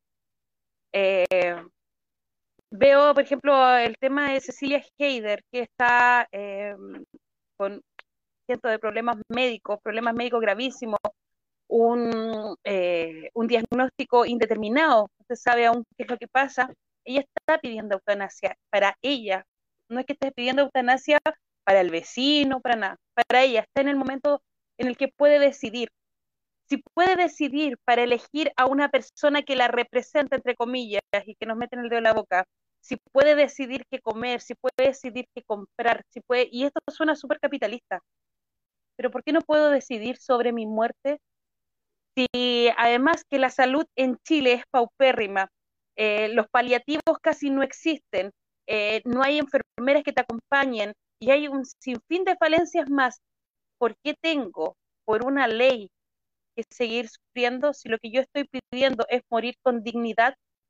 Porque la enfermedad, la enfermedad en este país es indigna, no tienes una calidad de enfermedad. Y miren lo que estoy diciendo, que puedes decir mucho que es una estupidez, pero no hay una calidad dentro de tu enfermedad. No, hay no tienes acceso a medicamentos porque son carísimos, no tienes acceso a exámenes rápidos porque tienes que hacer bingos y un sinfín de cosas más. Entonces, no creo que alguien tenga que venir a decidir sobre mi sufrimiento, sobre mi cuerpo. No me interesa que venga Isacor a pedir un minuto de silencio, por ejemplo, por un príncipe inexistente, eh, que además le pone la pata encima a todo, pero no sea capaz de venir a decir, oye, acá no podemos decidir nosotros, sino que cada uno decide sobre su muerte. No, no, no, no, no encuentro que alguien diga que, solamente Dios es el que pone tu hora.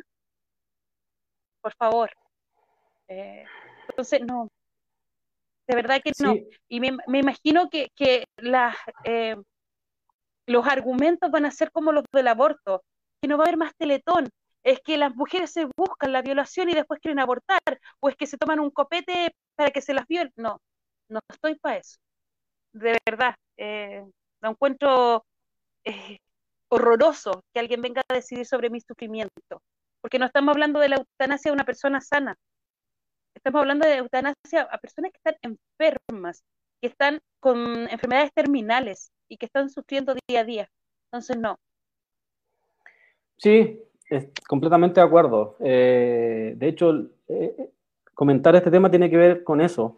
Yo creo que lo que hay detrás de esto, Inés, tú lo señalaste, eh, que discutan sobre el aborto, que discutan sobre un montón de cuestiones que en realidad a nosotros no deberían por qué estar discutiendo, sino que incluso dentro de, esta, de una democracia relativamente decente, se debería estar consultando al mismo pueblo. No, no, no pueden estar ellos imponiendo su visión, porque su visión generalmente no tiene en lo absoluto nada que ver con la nuestra.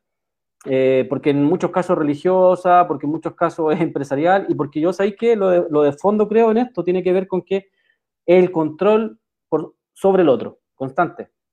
Entonces, ustedes no pueden decidir cuándo morirse porque eso lo vamos a decidir nosotros.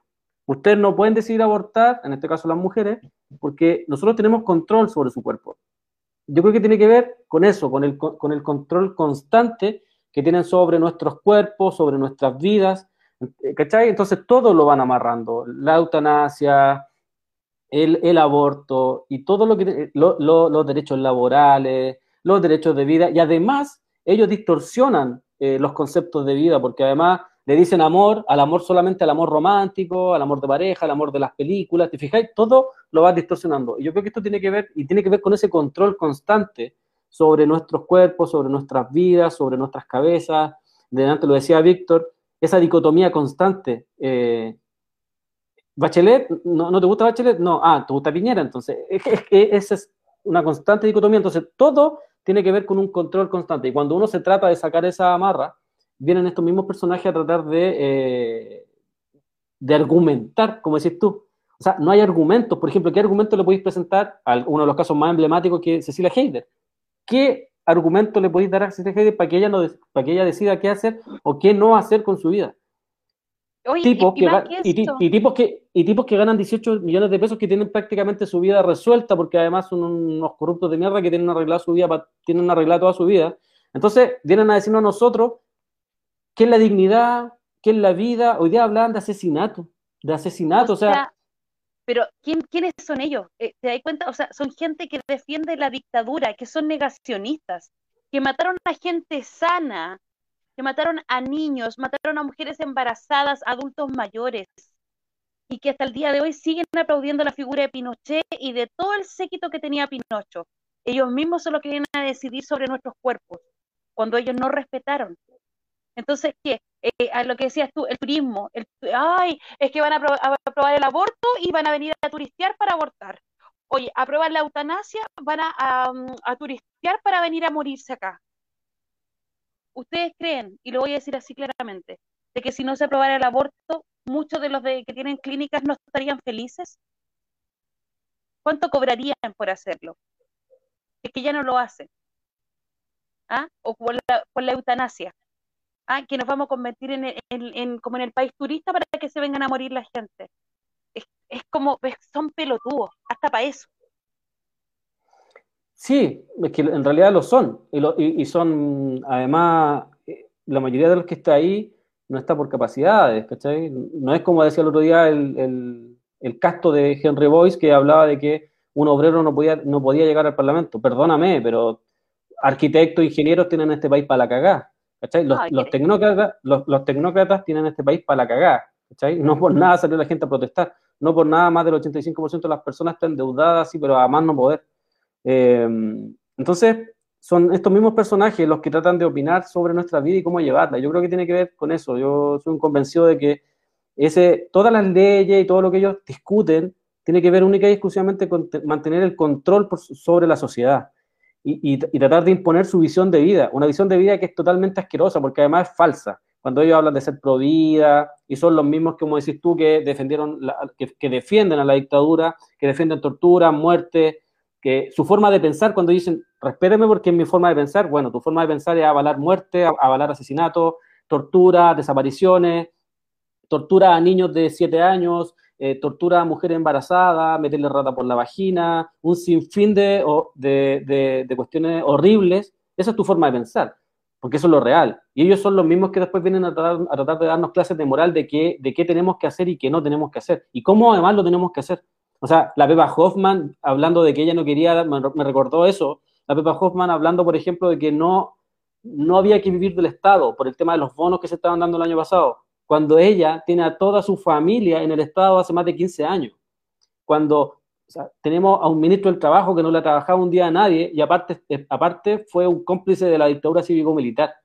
Eh, entonces, ese, ese es el nivel de hipocresía, además, que nos tratan de imponer, ¿ah? como, como tratar de, de decirnos que ellos son buenitos y que estas cosas se hacen así, cuando sabemos que no son así. Sabemos que ustedes son personajes horribles, son horrendos, weón, son, son personajes muy siniestros, ¿cachai? Que, no, no tienen, que nosotros jamás los vamos a escuchar.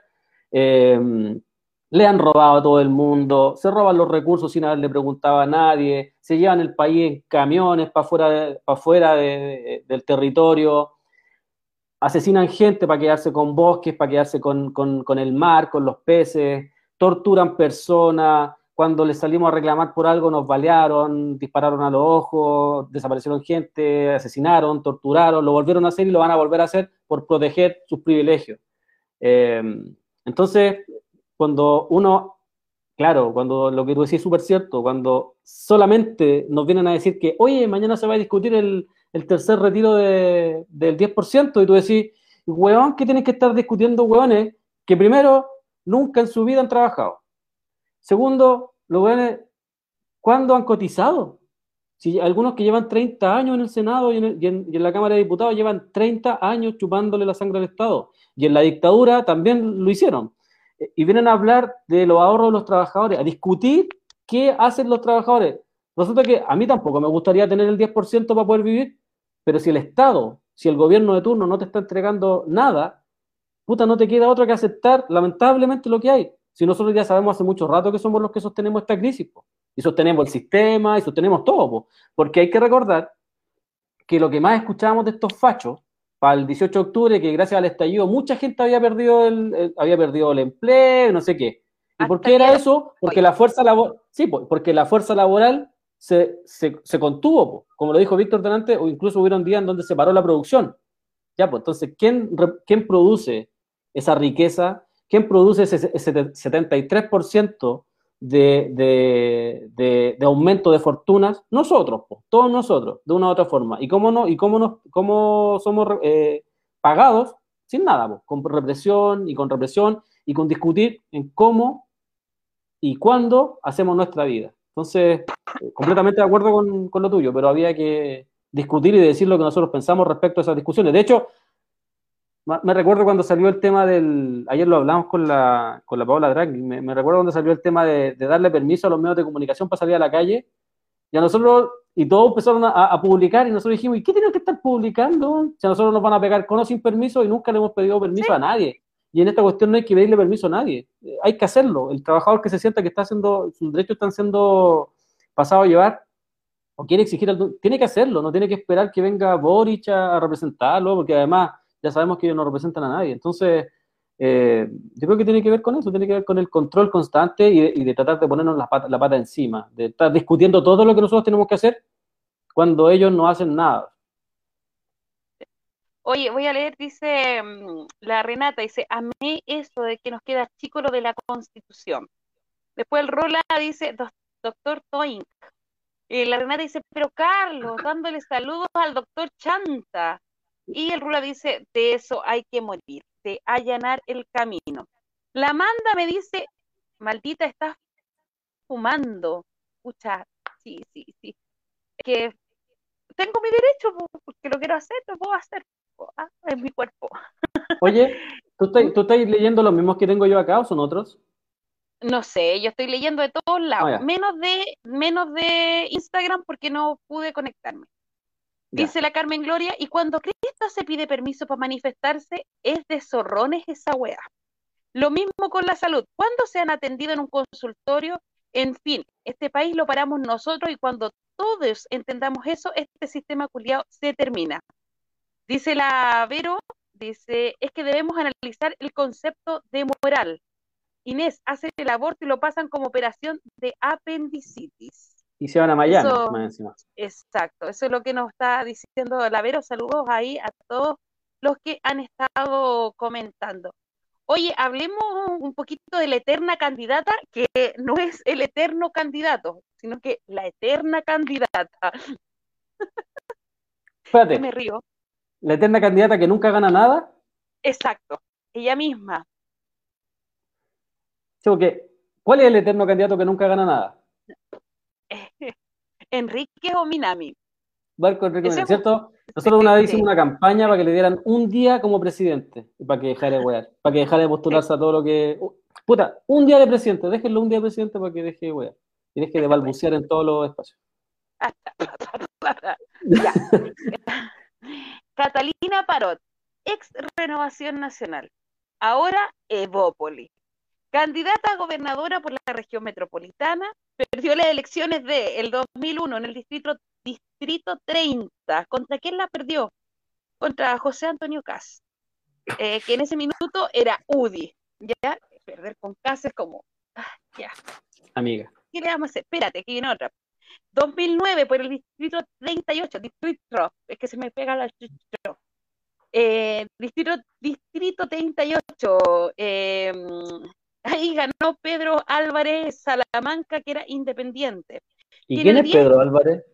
¿Qué sé yo? ¿Le ganó a alguien que no lo conoce suena, nadie? Pero me suena Pedro Álvarez, no sé por qué.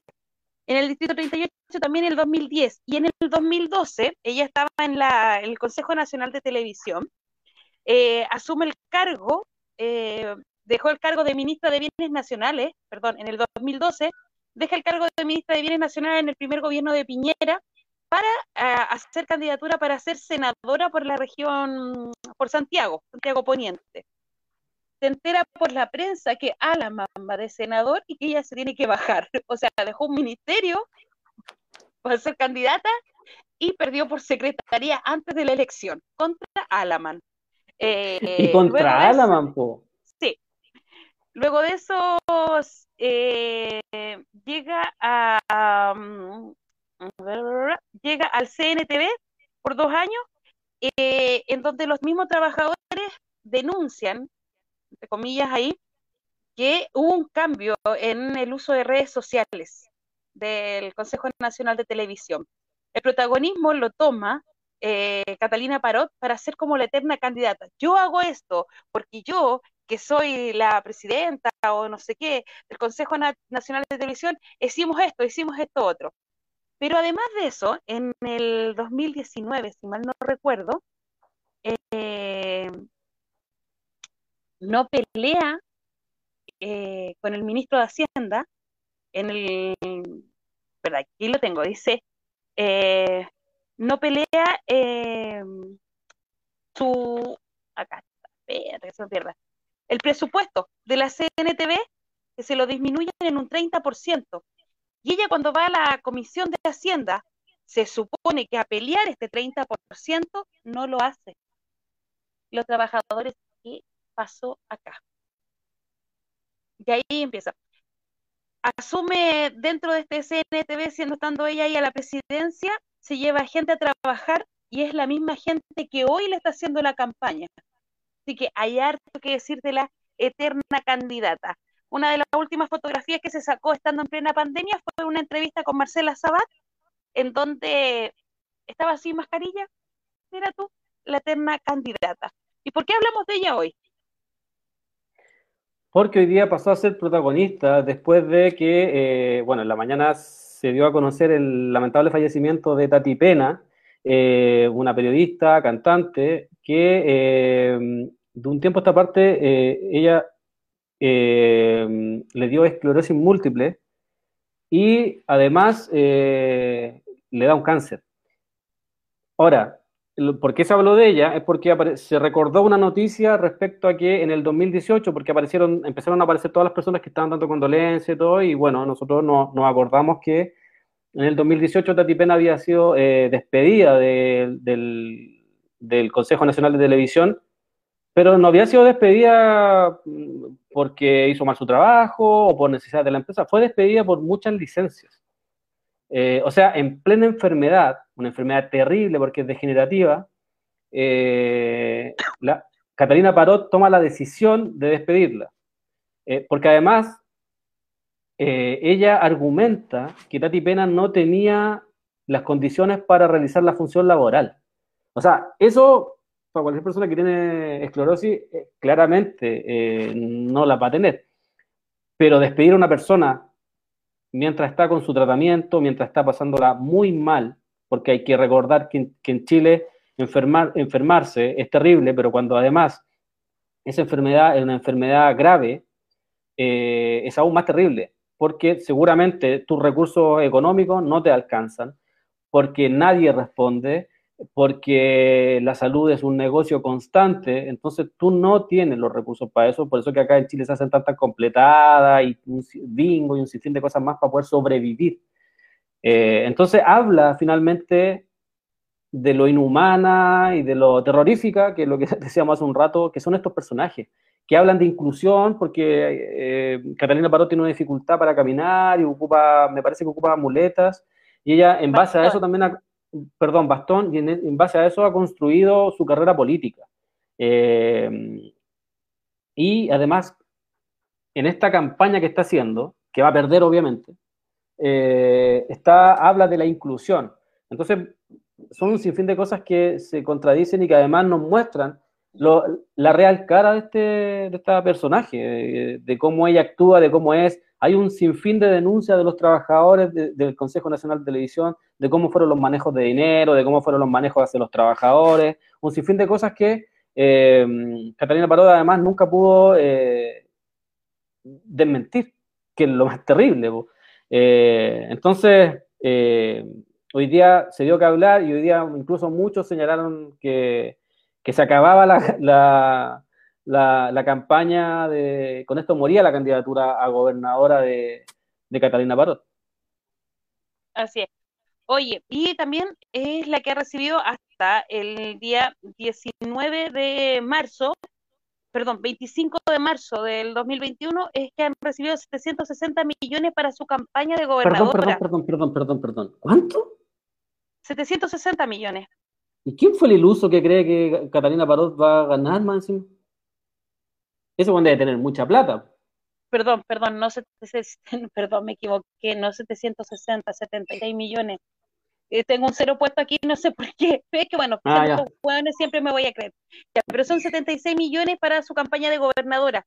700, eh, perdón, ¿no? Me dice 760 millones, 715 son de un crédito eh, que se consiguió créditos personales y 40 millones vienen de Evópoli. 5 millones son de aporte de particulares. Mira tú. Mira tú, cualquiera puede, un crédito de 715 millones. O sea, a mí no me dan un crédito de 100 lucas. Eh, no sé. Pero, eh, y hablando de eso, también vamos a conversar, no sé si nos da el tiempo, tú me dices, de conversar un poco sobre eh, las donaciones de no de empresas, porque ahora no pueden donar las empresas, pero sí los dueños de empresas como aportes personales.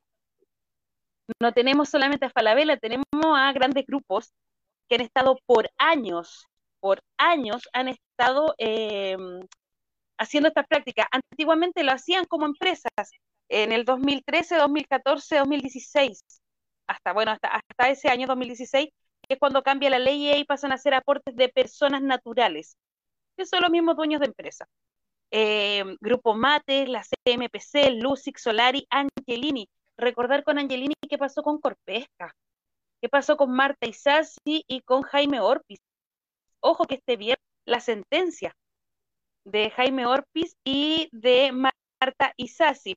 Marta Isasi pasa por cohecho y em, Jaime Orpis va a pasar por fraude al fisco y cohecho, aunque se algunas eh, causas, por ejemplo, la de Orpis fue absuelto en los delitos tributarios porque, adivinemos, ¿quién no, no perseveró en la, acusación?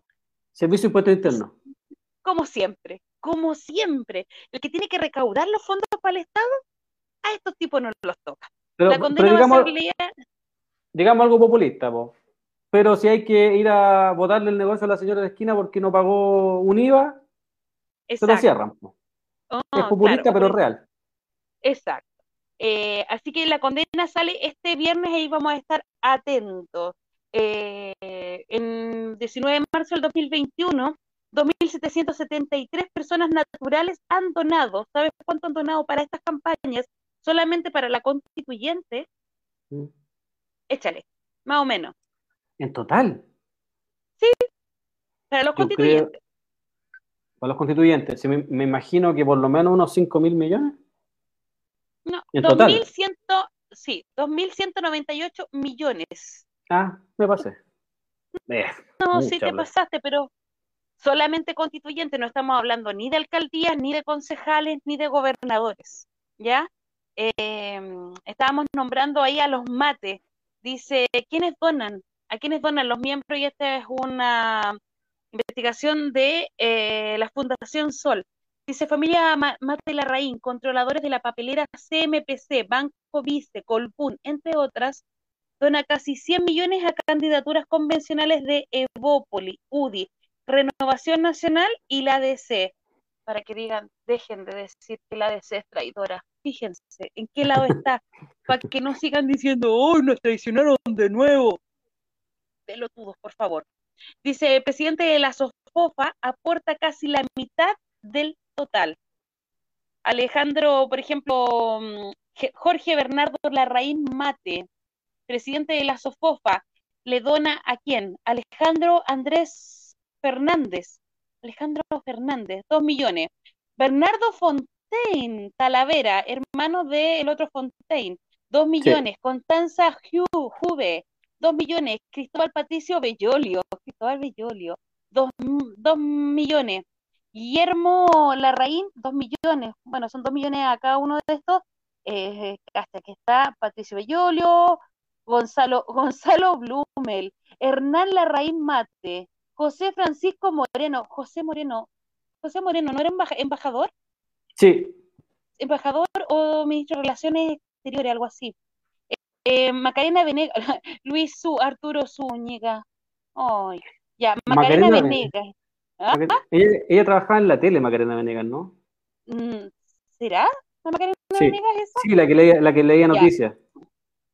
Manuel José Osandón, María Letelier, Patricia espérate, Espérate, espérate, espérate, espérate, espérate, Manuel José Osandón, ese es el hijo. Sí. Yo me imagino, yo me imagino, Manuel, José Osandón. Te lo digo al tiro, espérate.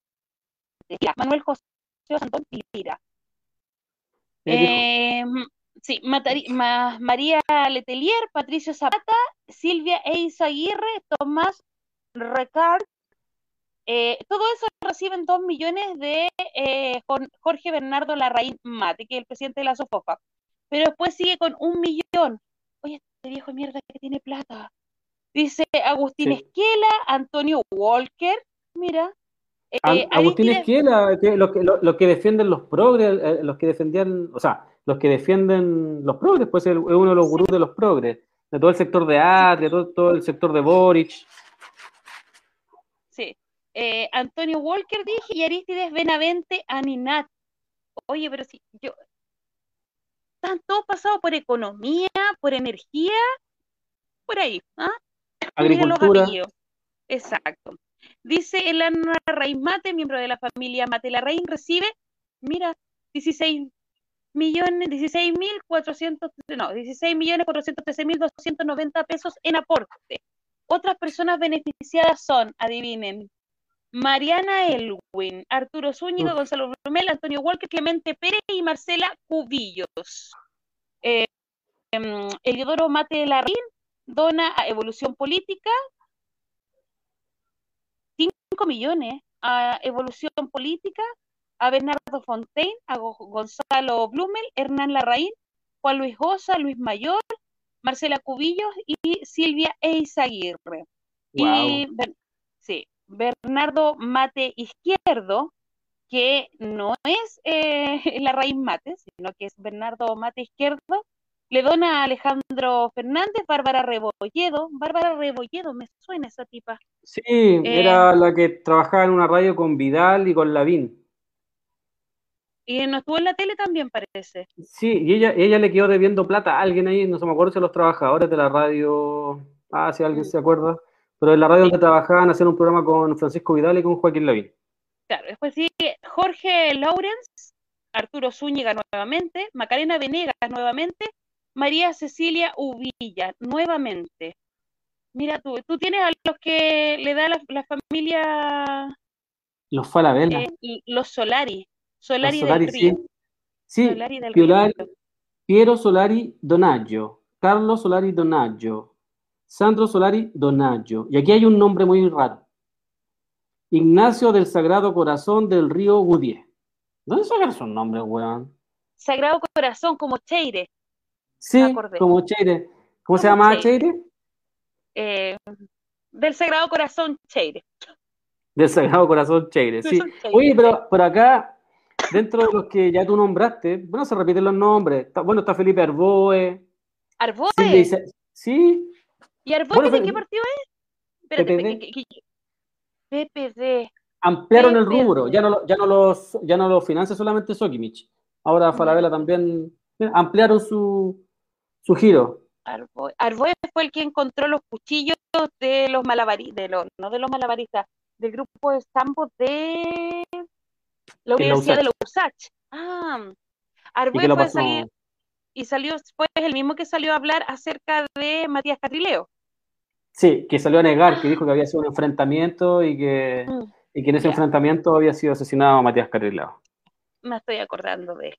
Sí, y acá, bueno, dentro de todos los nombres que aparecen hay uno que llamó mucho la atención, porque claro, está René Cortázar, está Jorge Correa Sutil, que hoy día dijo que no era de la DC y cuando él siempre toda la vida ha sido DC. Eh, que me está retando Patricio, el profesor. Ahí están los, los comentarios. Eh, Alfredo Moreno, ah, que le donan hartas luquitas, porque le donan diferentes, es como el regalón de los Solari. Mm. Eh, Alfredo Moreno, porque le dona Carolina del Río, Juan Pablo del Río, Rafael Juan Cardone, Juan Bautista, todos le donan. Eh, y el que menos le donan acá es raro. Que acá estoy viendo, controladores de Falabella, ¿quiénes le donan? Ahí está, Alfredo Moreno, ¿cierto? Sí, Pero Alfredo Moreno, hijo, ¿será? ¿Que también va candidato? sí, pues. Bernardo Fontaine, que es hermano de Juan Andrés Fontaine. Sí, Talavera ese. Juan Antonio mira, y- Coloma, padre. Sí, ¿y viste el que está abajo de Bernardo Fontaine Talavera? ¿Quién es? Es eh, los Walker. No, aba- abajito de Bernardo Fontaine Talavera está Patricio Hernán Fernández Chadwick. El Pato Fernández. Ah, el dueño, el dueño, el dueño en Liguria, amiga. Espérate, espérate, Liguria. el Liguria. Ah, no, perdón, perdón, eh, que, que era director del Clinic, Clinic. perdón, The Clinic. perdón, sí, pero es que The Clinic también tenía un bar. Bar Sí. Clinic. el bar de Clinic, perdón, la- Y que, y que tenían como negra incendiada, la puta maraca, esos tragos. Esos tragos, exactamente. Y, y él va a ser constituyente. Sí, 7 millones Oye, le pasaron así como, ah, Oh, oye, defensor, defensor de Bachelet. Uy, bacheletista a muerte. oye, yo, no, qué terrible ya. Y acá cuando hablamos, ¿cómo se llama eso de, de la familia, de los hijos y de los hijos y más hijos que están todos metidos? Nepo- nepotismo. Jaime Juan Antonio Coloma, padre, a José Antonio Coloma, hijo, Sí, a Jaime Coloma, sí. candidato. No. Ya. Patricio se- Walker, Matías Sí. Walker, Antonio Walker, Ignacio Walker y ahora Elisa Walker. Oye, pero no puede.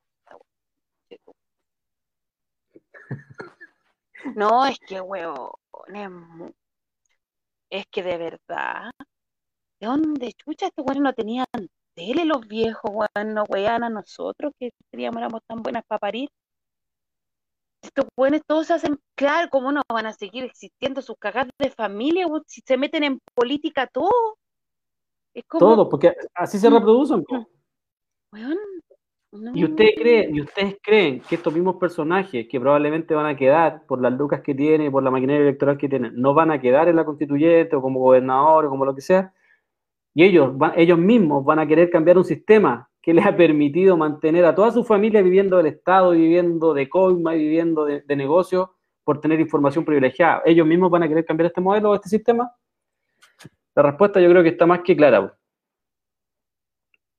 Sí, pues, aquí la Carmen Rueda dice, y la VIN, y la VIN que metió hasta el perro. Yo el la- otro día, el otro día vi una, no sé si una rifa o un concurso de la Katy Barriga. un concurso en Maipú, Sí, sí, sí. plena pandemia. Todo estaba en traje de baño. Ella en bikini, en su closet, no sé cómo se dice closet, Ah, cuando mostró su casa de acá de Lonquén. eh, entregando un bolso de regalo. Y yo decía, y pelan a mis vecinas que son mecheras que suben sus bolsos. Eh, no, no, en serio. E- Esta casta política, esta, ella es demasiado. Yo eh, encuentro que va más allá de, de la risotá, va más allá de, de decir que, no sé, que ellos mantienen con su negocio. Acá vemos cómo la política es mantenida por los empresarios para mantener su poder. Cuando decimos que es un gobierno o un régimen empresarial, esto es claramente los aportes de una persona, de un millón, un millón, un millón, igual siguen siendo aportes a partidos políticos, igual siguen siendo aportes de grupos empresariales a partidos políticos. Aunque alguien diga que es independiente, siempre va en la lista de algún partido político. Entra en el juego de... eh, yo no podía decir que es asqueroso porque es más que eso. Eh, y vamos a seguir creyendo en esta constitución nueva. Vamos a seguir esta constitución, van a decir, oye, o sea, la constitución de Pinocho la vamos a cambiar. ¿Están seguros? ¿Se dieron cuenta de esto? ¿De cuánta plata está entrando a, a, a las arcas de cada partido para que puedan hacer campaña? Lo encuentro que es, pero de verdad, eh, es que podría, no puedo decir ni pornográfico, ni eso se puede decir, es asqueroso, es horrible. Por eso un, pro- un proceso eh, que nace con un acuerdo vici- viciado y que después tiene este desarrollo, eh, simplemente va a perpetuar lo que ya existe. Incluso al no tener la fuerza de organización que necesitamos, probablemente, y es por eso que yo creo que lo- los empresarios están metiendo muchas lucas, es porque podemos terminar peor de lo que tenemos hoy día. Y no es que esté diciendo, ay, que yo creo que... se-". No, si hay que cambiar todo, pero hay que cambiar todo de verdad eh, probablemente termine peor. Porque to- a todos estos personajes que se les, están, se les está poniendo plata para que se postulen a diferentes cargos, gobernador, constituyente, alcalde, concejal y todos estos personajes, eh, tienen que devolver el favor. Los empresarios siempre lo han visto como una, como una, mm, como invertir, ¿no? Porque después son los mismos que le mantienen el modelo, que le generan leyes, como lo hacía eh, Jacqueline Barricelberger, por ejemplo, con, con Corpesca, como lo decía recién Inés, en el cual ella escribía prácticamente las leyes tal cual se las dictaban. Eh, y lo mismo con un sinfín de personajes más que estaríamos toda, toda la noche hablando de cada uno.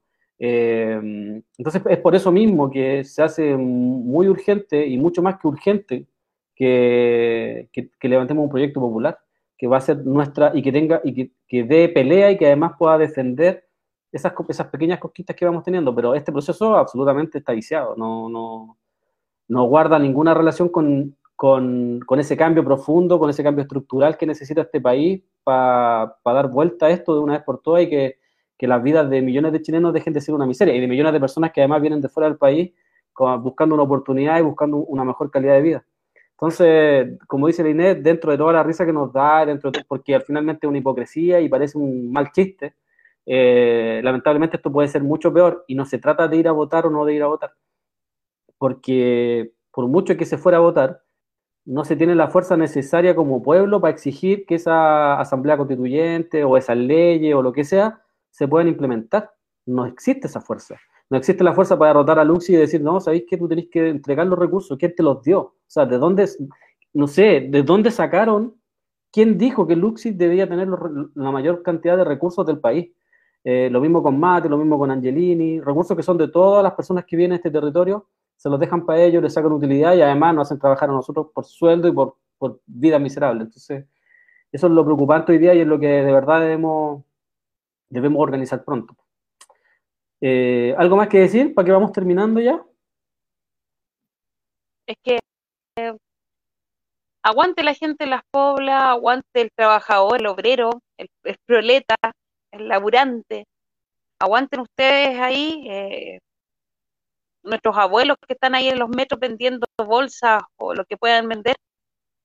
Eh, y que pasen, o sea, si se pueden vacunar, vacúnense, cuídense, tomen todas las medidas, sé que tienen que salir a trabajar, aguanten las ollas populares, los comedores populares y aguanten los medios de comunicación también populares, aguanten las organizaciones porque se nos viene pesado y eso, no queda nada más que seguir.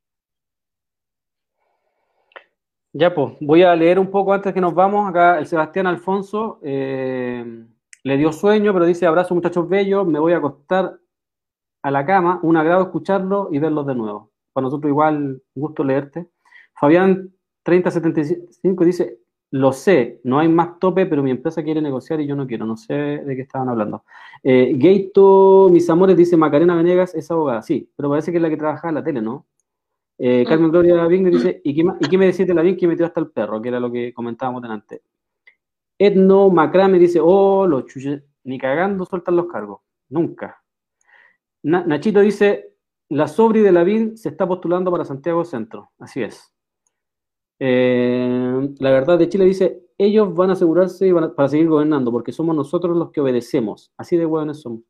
Igual no hay que tirarse tanto para abajo. Yo creo que lo que ellos tienen es la fuerza y lamentablemente al tener la fuerza eh, no hay mucho que hacer ahí. Pues. Hay que organizarse para poder darle la pelea. Que...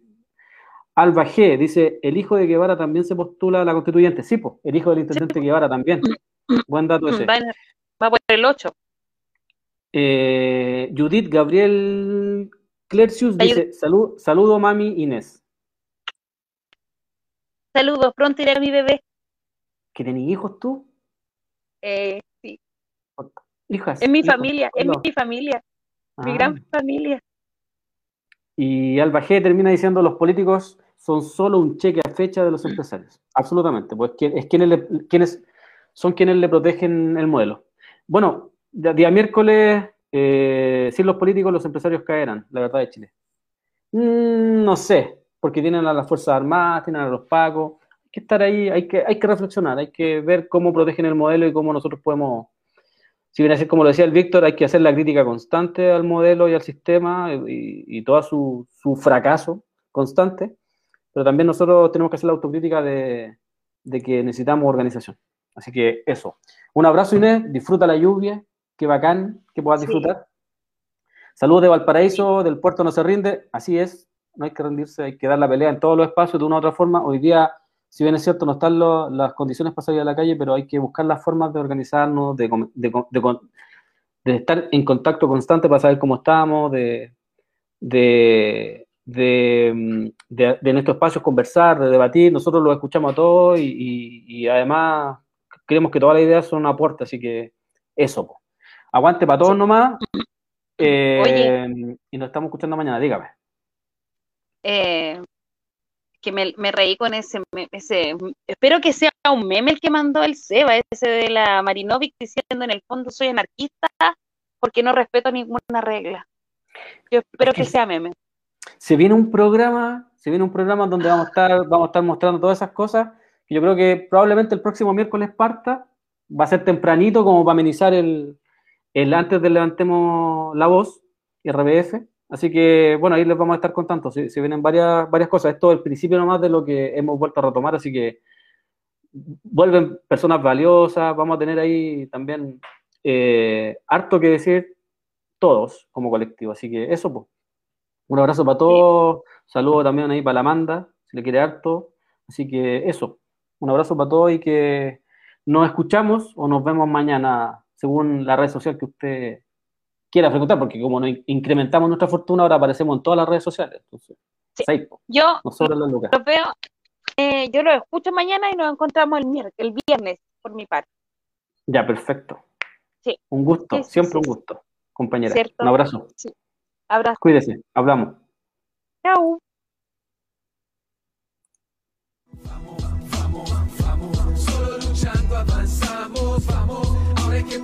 Por lo nuestro, Aquí finaliza Levantando la Voz de Radio Villa Francia. Gracias por acompañarnos. Ese acuerdo no es nuestro, nadie acá lo firmó. Queríamos asamblea sin ninguna limitación soberana, que decidiera todo lo que quiera, sin letra chica y que la ley la reescribiera entera. De esta traición solo salimos luchando. Los políticos de siempre hay que echarlos cagando. Lo que ganamos lo hemos ganado en la calle y si nunca la soltamos no nos va a parar nadie. Saben que abrimos los ojos y nos encontramos. Saben que nunca más nos soltamos y que vamos hacia la vida digna que buscamos. Los ricos nunca nos dieron nada, ni siquiera en la pandemia nuestras vidas fueron valoradas. Pero sobrevivimos como siempre lo hicimos, con la olla y los vecinos unidos. Y es que cuando nos juntamos no hay nada imposible, somos el manso equipo, somos indefendibles. Y es simple, si estamos hablando de democracia, la asamblea territorial es donde más se avanza y arca no se transan nuestras demandas originales. Solo si estamos activos vamos a ver cambios reales. Salud, pensión, educación, salario decente son los gritos que surgieron de las voces de la gente.